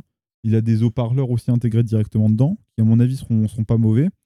Euh, et euh, truc surprenant, donc il a des micros aussi. Euh, et truc surprenant, c'est que en fait, il intègre une puce de téléphone dedans pour gérer euh, ce genre de fonctionnalité. En fait, pour, pour gérer euh, les, les fonctionnalités de- des micros, par exemple, tu sais, pour avoir des micros qui, camouflent un peu les bruits ambiants et tout ça, Ouais. ils ont mis une puce de téléphone qui gère ça dedans. Donc c'est un écran avec une puce de téléphone dedans. La puce de téléphone M1 ou Non, c'est un, A15 un A13. A13 C'est un A13 qu'il y a dedans. Ouais, ça date, hein. Ouais, mais ils ont, pour faire juste ça, tu vois, ils ont pas besoin de plus. Oui, bon, je pense Mais, que euh, oui. mais voilà, ils auraient pu se dire euh, non, on fait, on fait en, genre, en, en sorte que on connecte, euh, tu sais, tu connectes ton écran à ton PC, Ouais. et c'est le PC qui, qui fait euh, les calculs, quoi. Bah, du coup, ça mais fait non, mais non, moins de perte de perf, non? Oui, bah oui, ils s'en occupent pas, quoi. Le truc est indépendant. Mais c'est quand même étrange de, de choisir ça comme solution. Ils auraient pu mettre un ASIC, hein, franchement. Mm. Et ils auraient pu, mais bon. Euh, pourquoi, pourquoi développer un truc spécialisé quand t'as déjà des- plus de téléphone développé que tu as juste à la plonquer dessus? Je sais pas, hein. Mais, Pour, euh, euh, pour l'histoire, pour que Mm. ce soit drôle. mais du coup, ce qui est dommage, c'est qu'ils auraient pu pousser le truc plus loin et carrément avoir un écran indépendant en fait. Ils auraient pu mettre un petit, un petit OS dessus. Genre juste pour envoyer des messages ou n'importe quoi, tu vois. Ou juste mettre le jeu de T-Rex de, de Google dessus. Ouais, en gros, t'aurais un iPad gigantesque Ouais, sous forme d'écran, ils, ils auraient pu faire ça. Je pense que c'est trop chiant à faire et c'est nul. Ouais, euh, ils auraient se seraient donné du mal, mais, euh, mais voilà, c'est juste un, un truc marrant que j'ai remarqué. Et euh, normalement, ma- la prochaine slide, euh, c'est à propos des. Non, c'est pas encore à propos des prix, Non, c'est le grippin. mais c'est le grippin, ou comme les gens l'appelaient dans le milieu, la râpe à fromage. Oui. Qui est donc le, le Mac, le Mac Pro, donc qui est l'ancien l'ancien système qu'il y avait de, de gros PC avec des grosses performances. Mais du coup, en fait, le truc, c'est que maintenant, ben, le, ce ma- fameux Mac Studio, ben, il a des performances euh, meilleures qu'un Mac Pro qui a, qui a des composants genre classiques du Intel, quoi. Donc c'est c'est assez marrant. Du coup, tu Du- penses coup, c'est la mort. euh, c'est la... En fait, tu peux encore l'acheter, Ouais. mais si tu l'achètes, c'est Doomed. Mais tu penses qu'ils vont refresh ça Mm. avec Ben- le M1 Ultra Maxi. Ils ont dit dans leur présentation à la fin du coup de toute cette section euh, processeur machin que euh, alors maintenant on a complété euh, la, la famille des, des M1 mm, ou non on a complété je sais plus exactement ce qu'ils ont dit mais ils ont dit euh, en, dans ces, en gros dans ces eaux que euh, il nous reste encore un produit à changer dans la famille. Donc ça ça implique euh, le Mac Pro quoi. Du coup, il y aura une upgrade. après la question c'est est-ce qu'ils vont en, en faire un euh, juste euh, un M1 Ultra ou est-ce que ce sera potentiellement le futur M2 Ouais, du coup, ça sera pas pour cette année. Oui, bah, de toute façon, ce sera pas pour tout de suite vu que c'était pas dans la conférence. Oui. Euh, Oui, mais forcément. la- la- le truc qui sera intéressant à voir, c'est que du coup, ils auront le système modulaire d'un PC Ouais. euh, sur euh, leur puce, euh, leur puce custom. Du coup, on peut imaginer. En fait, il y, a, il y a deux options. Soit ils font un truc euh, comme le, le Mac Studio, donc euh, qui, qui a été le truc présenté ici. Donc en fait, le truc n'est pas du tout modulaire. hein. Oui, bah On- non. On en reparlera, j'en reparlerai un peu plus en détail quand on parlera des prix. Mais du coup, la- la- la- la- l'avantage d'un PC, c'est que tu peux faire en faire quelque chose de modulaire. Oui. Rajouter des périphériques, euh, rajouter des accessoires à l'intérieur. Rajouter un SD. Ouais. Mais, un double euh, SD. mais voilà. Euh, et donc, normalement, maintenant, ça va être les prix. Non. Mais tu t'as construit l'émission, non? Ok, je crois que j'ai oublié les prix. T'as construit l'émission Euh, ou t'as oublié Je crois que j'ai oublié de mettre une slide avec les prix. C'est pas grave, je les dire là. Donc, euh, le, donc il y a deux versions pour le Mac Studio. Donc la version M1 Max, donc c'est le, le, le- le Le truc, moyen. le truc seul, qui commence à 2000 euros, avec Ok. 32 Go de RAM et 512 de stockage. Ouais. Euh, Il y a le- la version Ultra, qui euh, du coup, donc c'est le Max mais x2, Ouais. euh, qui commence à 4000, avec 64 Go de RAM et 1 Tera de stockage. Mec, avec 4000 balles, tu t'achètes un Scenic Sport. Les, les- les- des durs choix à faire. Dur choix. Entre un Mac et un Scenic Sport, euh, le choix est vite fait. hein. Euh, mais comme dit, le- en fait, le problème de tout ça, c'est que quand vous achetez une configuration, vous êtes bloqué avec. Amélior- euh, changer les barrettes de RAM Impossible. Rajouter un SSD Impossible. Donne. Donc, quand vous choisissez une configuration, vous êtes coincé avec, donc vous pouvez pas vous dire, ok, je prends le truc un peu moins cher parce qu'après, en fait, je vais euh, augmenter un peu euh, ma RAM et mon stockage. Non, non, non, non, non. Tu t'achètes ce que tu veux ou tu l'as pas. Après, j'avais dire, quand t'achètes un, un produit Apple, t'es Oui, t'es pas, voilà. pas trop là pour, Ouais, t'es là pour, pour, le, modifier. quoi. T'es là pour le travail, t'es pas là pour t'amuser à, Ouais. à faire un avion de chasse pour lancer euh, ton putain de GTA à plus de 60 FPS. hein.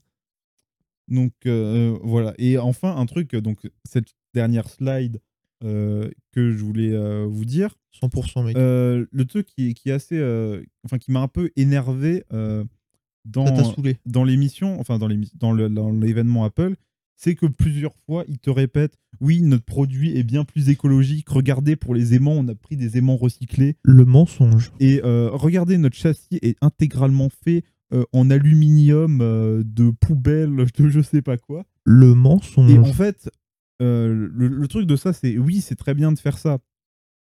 Mais Mon gars. je veux dire, c'est bien, c'est, c'est- tu vois, c'est bien de faire quelque chose que de rien faire. Ouais. Sauf que là, c'est, c'est pas du tout les, les- les bonnes raisons. Euh, déjà, s'ils voulaient faire euh, quelque chose de beaucoup plus écolo, bah, ils commenceraient par. euh, Ne pas aller en Chine. sim- oui, peut-être. Aussi. Un, de un, aussi. mais par euh, beaucoup plus simplifier la, la réparation de leurs produits. En fait, quand, quand tu es quelqu'un qui a un téléphone cassé, bah déjà, pour le- pour, déjà pour trouver des pièces détachées de qualité, c'est compliqué. Oui. Donc tu es obligé d'aller chez ton revendeur préféré Apple Oui. et de te faire facturer euh, une blinde. 200, 200 E. 200 E. 200 E, le, les- le changement d'écran de iPhone 8. Et euh, bah, voilà, du coup, euh, c'est, je veux dire, euh, c'est, c'est un- ça, ça m'a énervé parce que ils, ils sont fiers d'eux. Regardez, regardez, notre iPhone est plus recyclé que jamais, notre Mac est plus recyclé que jamais. Et, et après, à la place de ça, t'as des, t'as des composants soudés que tu peux pas changer. T'as des, voilà, les machines sont pas, en vrai, je crois qu'elles sont pas trop compliquées à ouvrir à mon avis, mais t'as, t'as des composants soudés, donc de la RAM soudée, stockage soudé. Si t'as un problème, déjà, tu perds toutes tes données. Bon, ça logique. Mais, euh, et mais de deux, en fait, non, imaginons que ton PC crame, mais pas tes données.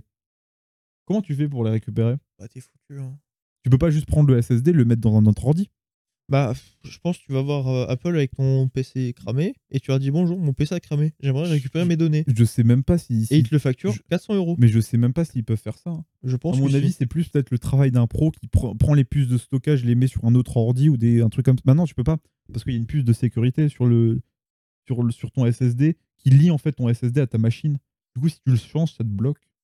Du coup, en fait, tu peux pas. t'es mort. Du Oui. coup, ton PC explose. Oui, c'est ça. T'es mort. Donc, tu vois, ils, se- ils se disent écologiques, mais ils, ils, ils font des produits non, jetables, mais entre je comprends guillemets. pas. Pourquoi avoir un SSD quand t'as le cloud? Oui, pourquoi, pourquoi, pourquoi, pourquoi stocker certes. sur ta machine quand tu l'as iCloud et que tu peux avoir tes données partout? Bah, Pourquoi? Mais oui, c'est- À mais quoi ça sert? c'est une bonne chose, mais ça change, ça change quoi que même, même si tes données du coup sont sauvegardées sur le cloud, si ton disque meurt, ta machine meurt avec quand même. Oui. Au moins, mais au moins tes données sont sauvegardées. T'as tes données, mais t'as plus de machine. Et euh, bah, on peut dire la même chose pour la RAM qui est soudée, hein, où, euh, où, euh, bah, où du coup tu peux pas la changer. Après, c'est toujours des comme ça de mémoire. Non, il y a certains. Non, non, non, les vieux, les plus vieux Mac, tu pouvais changer la mémoire. Oui, mais sur les très vieux et euh, Très vieux, non, je crois que c'est jusqu'au iMac 2010. À mon avis, tu pourras encore le faire. 2010, ouais, 2012. t'as- quand tu commençais à, à faire genre l'iPhone mais quand ils ont 3, commencé à 4, faire des, 5, par là quoi. quand ils ont commencé à faire des produits beaucoup plus intégrés ensemble, et ben la, répara- la réparabilité a, a chuté drastiquement. À noter l'indice de réparabilité proche du zéro C'est ça. sur tous les sites où tu veux acheter un truc. Mm. Notamment, bah pas le bon coin, mais euh, c'est discount. Et euh, Appelez-nous, du c'est discount, s'il vous plaît. Donnez. Donnez du matériel. Oui. Et, euh, en vrai, il y a, il y a un il y a un concept de vidéo à faire. C'est notre première fois sur Mac. hein. Je l'ai déjà fait. Tu as déjà beaucoup fait ou pas beaucoup? Suffisamment. Suffisamment pour euh, ne- plus avoir envie d'y toucher. mais, euh, mais moi, en tout cas, ça n'a jamais été le cas, donc ça pourrait être un, un concept marrant. Bah, je te regardais faire. Mais, euh, mais donc voilà, ça c'est un truc qui m'a, on va dire, un peu irrité. quoi. Après, bon. Hein, le foutage de gueule. Mais bon, après, c'est Apple. C'est mignon. Mais voilà, c'est Apple. hein. Donc voilà, c'est c'est Apple. Et du coup, euh, on va malheureusement, étant donné que nous nous rapprochons des deux heures, nous n'allons pas couvrir euh, notre fameux sujet euh, clin d'œil, clin d'œil euh, supplémentaire, Yes, le prank, enfin. Mais a- euh, qu'on se rattrapera euh, pour la semaine prochaine. Et, Putain, euh, il a spoil. Enfin, pas sur la semaine prochaine, sur dans deux semaines. Il a spoil, Et il a pour le coup, je vous laisse méditer sur ce titre euh, pour nous dire euh, qu'est-ce que ce sera le prochain, le prochain sujet euh, qu'on couvrira la semaine prochaine si on a le temps, même si ce sera déjà un sujet daté. Mais euh, Oui. c'est un sujet très intéressant qui est un peu intemporel. peut-être que si ce sujet, s'il y a plus de news liées à ce sujet, Oui, on fera un segment euh, global. il y aura un maxi sujet. peut-être peut-être une émission, la mo- une moitié d'émission dédiée à ça. Une moitié d'émission dédiée à ce sujet mystère, qui est la surprise du chef. qui est euh, d'après le titre To the Moon. Oui, mais To the Moon, ça veut dire grand-chose. Ça peut dire beaucoup de choses. Ça peut dire, un- je ne sais pas, à vous Ça peut être une référence à un album de Kid Cudi. à trois albums de Kid Cudi. Ça fait déjà beaucoup. Bizarre, euh, parler de musique sur une chaîne de technologie, je ne Bah, sais pas. euh, sais pas. écoute, la musique, c'est de la technologie, techniquement. des ondes et des zéros et des 1. Je vous laisse méditer sur ça. Et sur ce, euh, je vous dis, euh, on- enfin non, je vous dis, on vous dit euh, bah, À dans dans deux semaines À dans deux semaines. euh, pour la prochaine émission. Et euh, ben, merci à tous, euh, à tous ceux qui ont regardé et qui étaient là. Euh, et euh, n'hésitez pas du coup à nous suivre sur nos autres réseaux pour euh, être au courant de, des prochains trucs qui vont sortir. c'est disponible sous le stream, bien évidemment. Sous le stream. Faut, Euh, faut aller regarder si jamais. et euh, comme dit, on bosse aussi sur des, sur des nouveaux concepts et des nouveaux trucs hors stream hein, qui vont être très sympas. Et qui sera annoncé plus tard. et qui seront annoncés plus tard. Et n'hésitez pas euh, donc euh, aussi à, si jamais vous, vous avez loupé un truc, euh, à regarder la VOD qui sera disponible sous YouTube ou sur les plateformes euh, de podcast. Voilà, merci à tous. Bonne soirée à tous et euh, bon week-end et euh, bonne santé.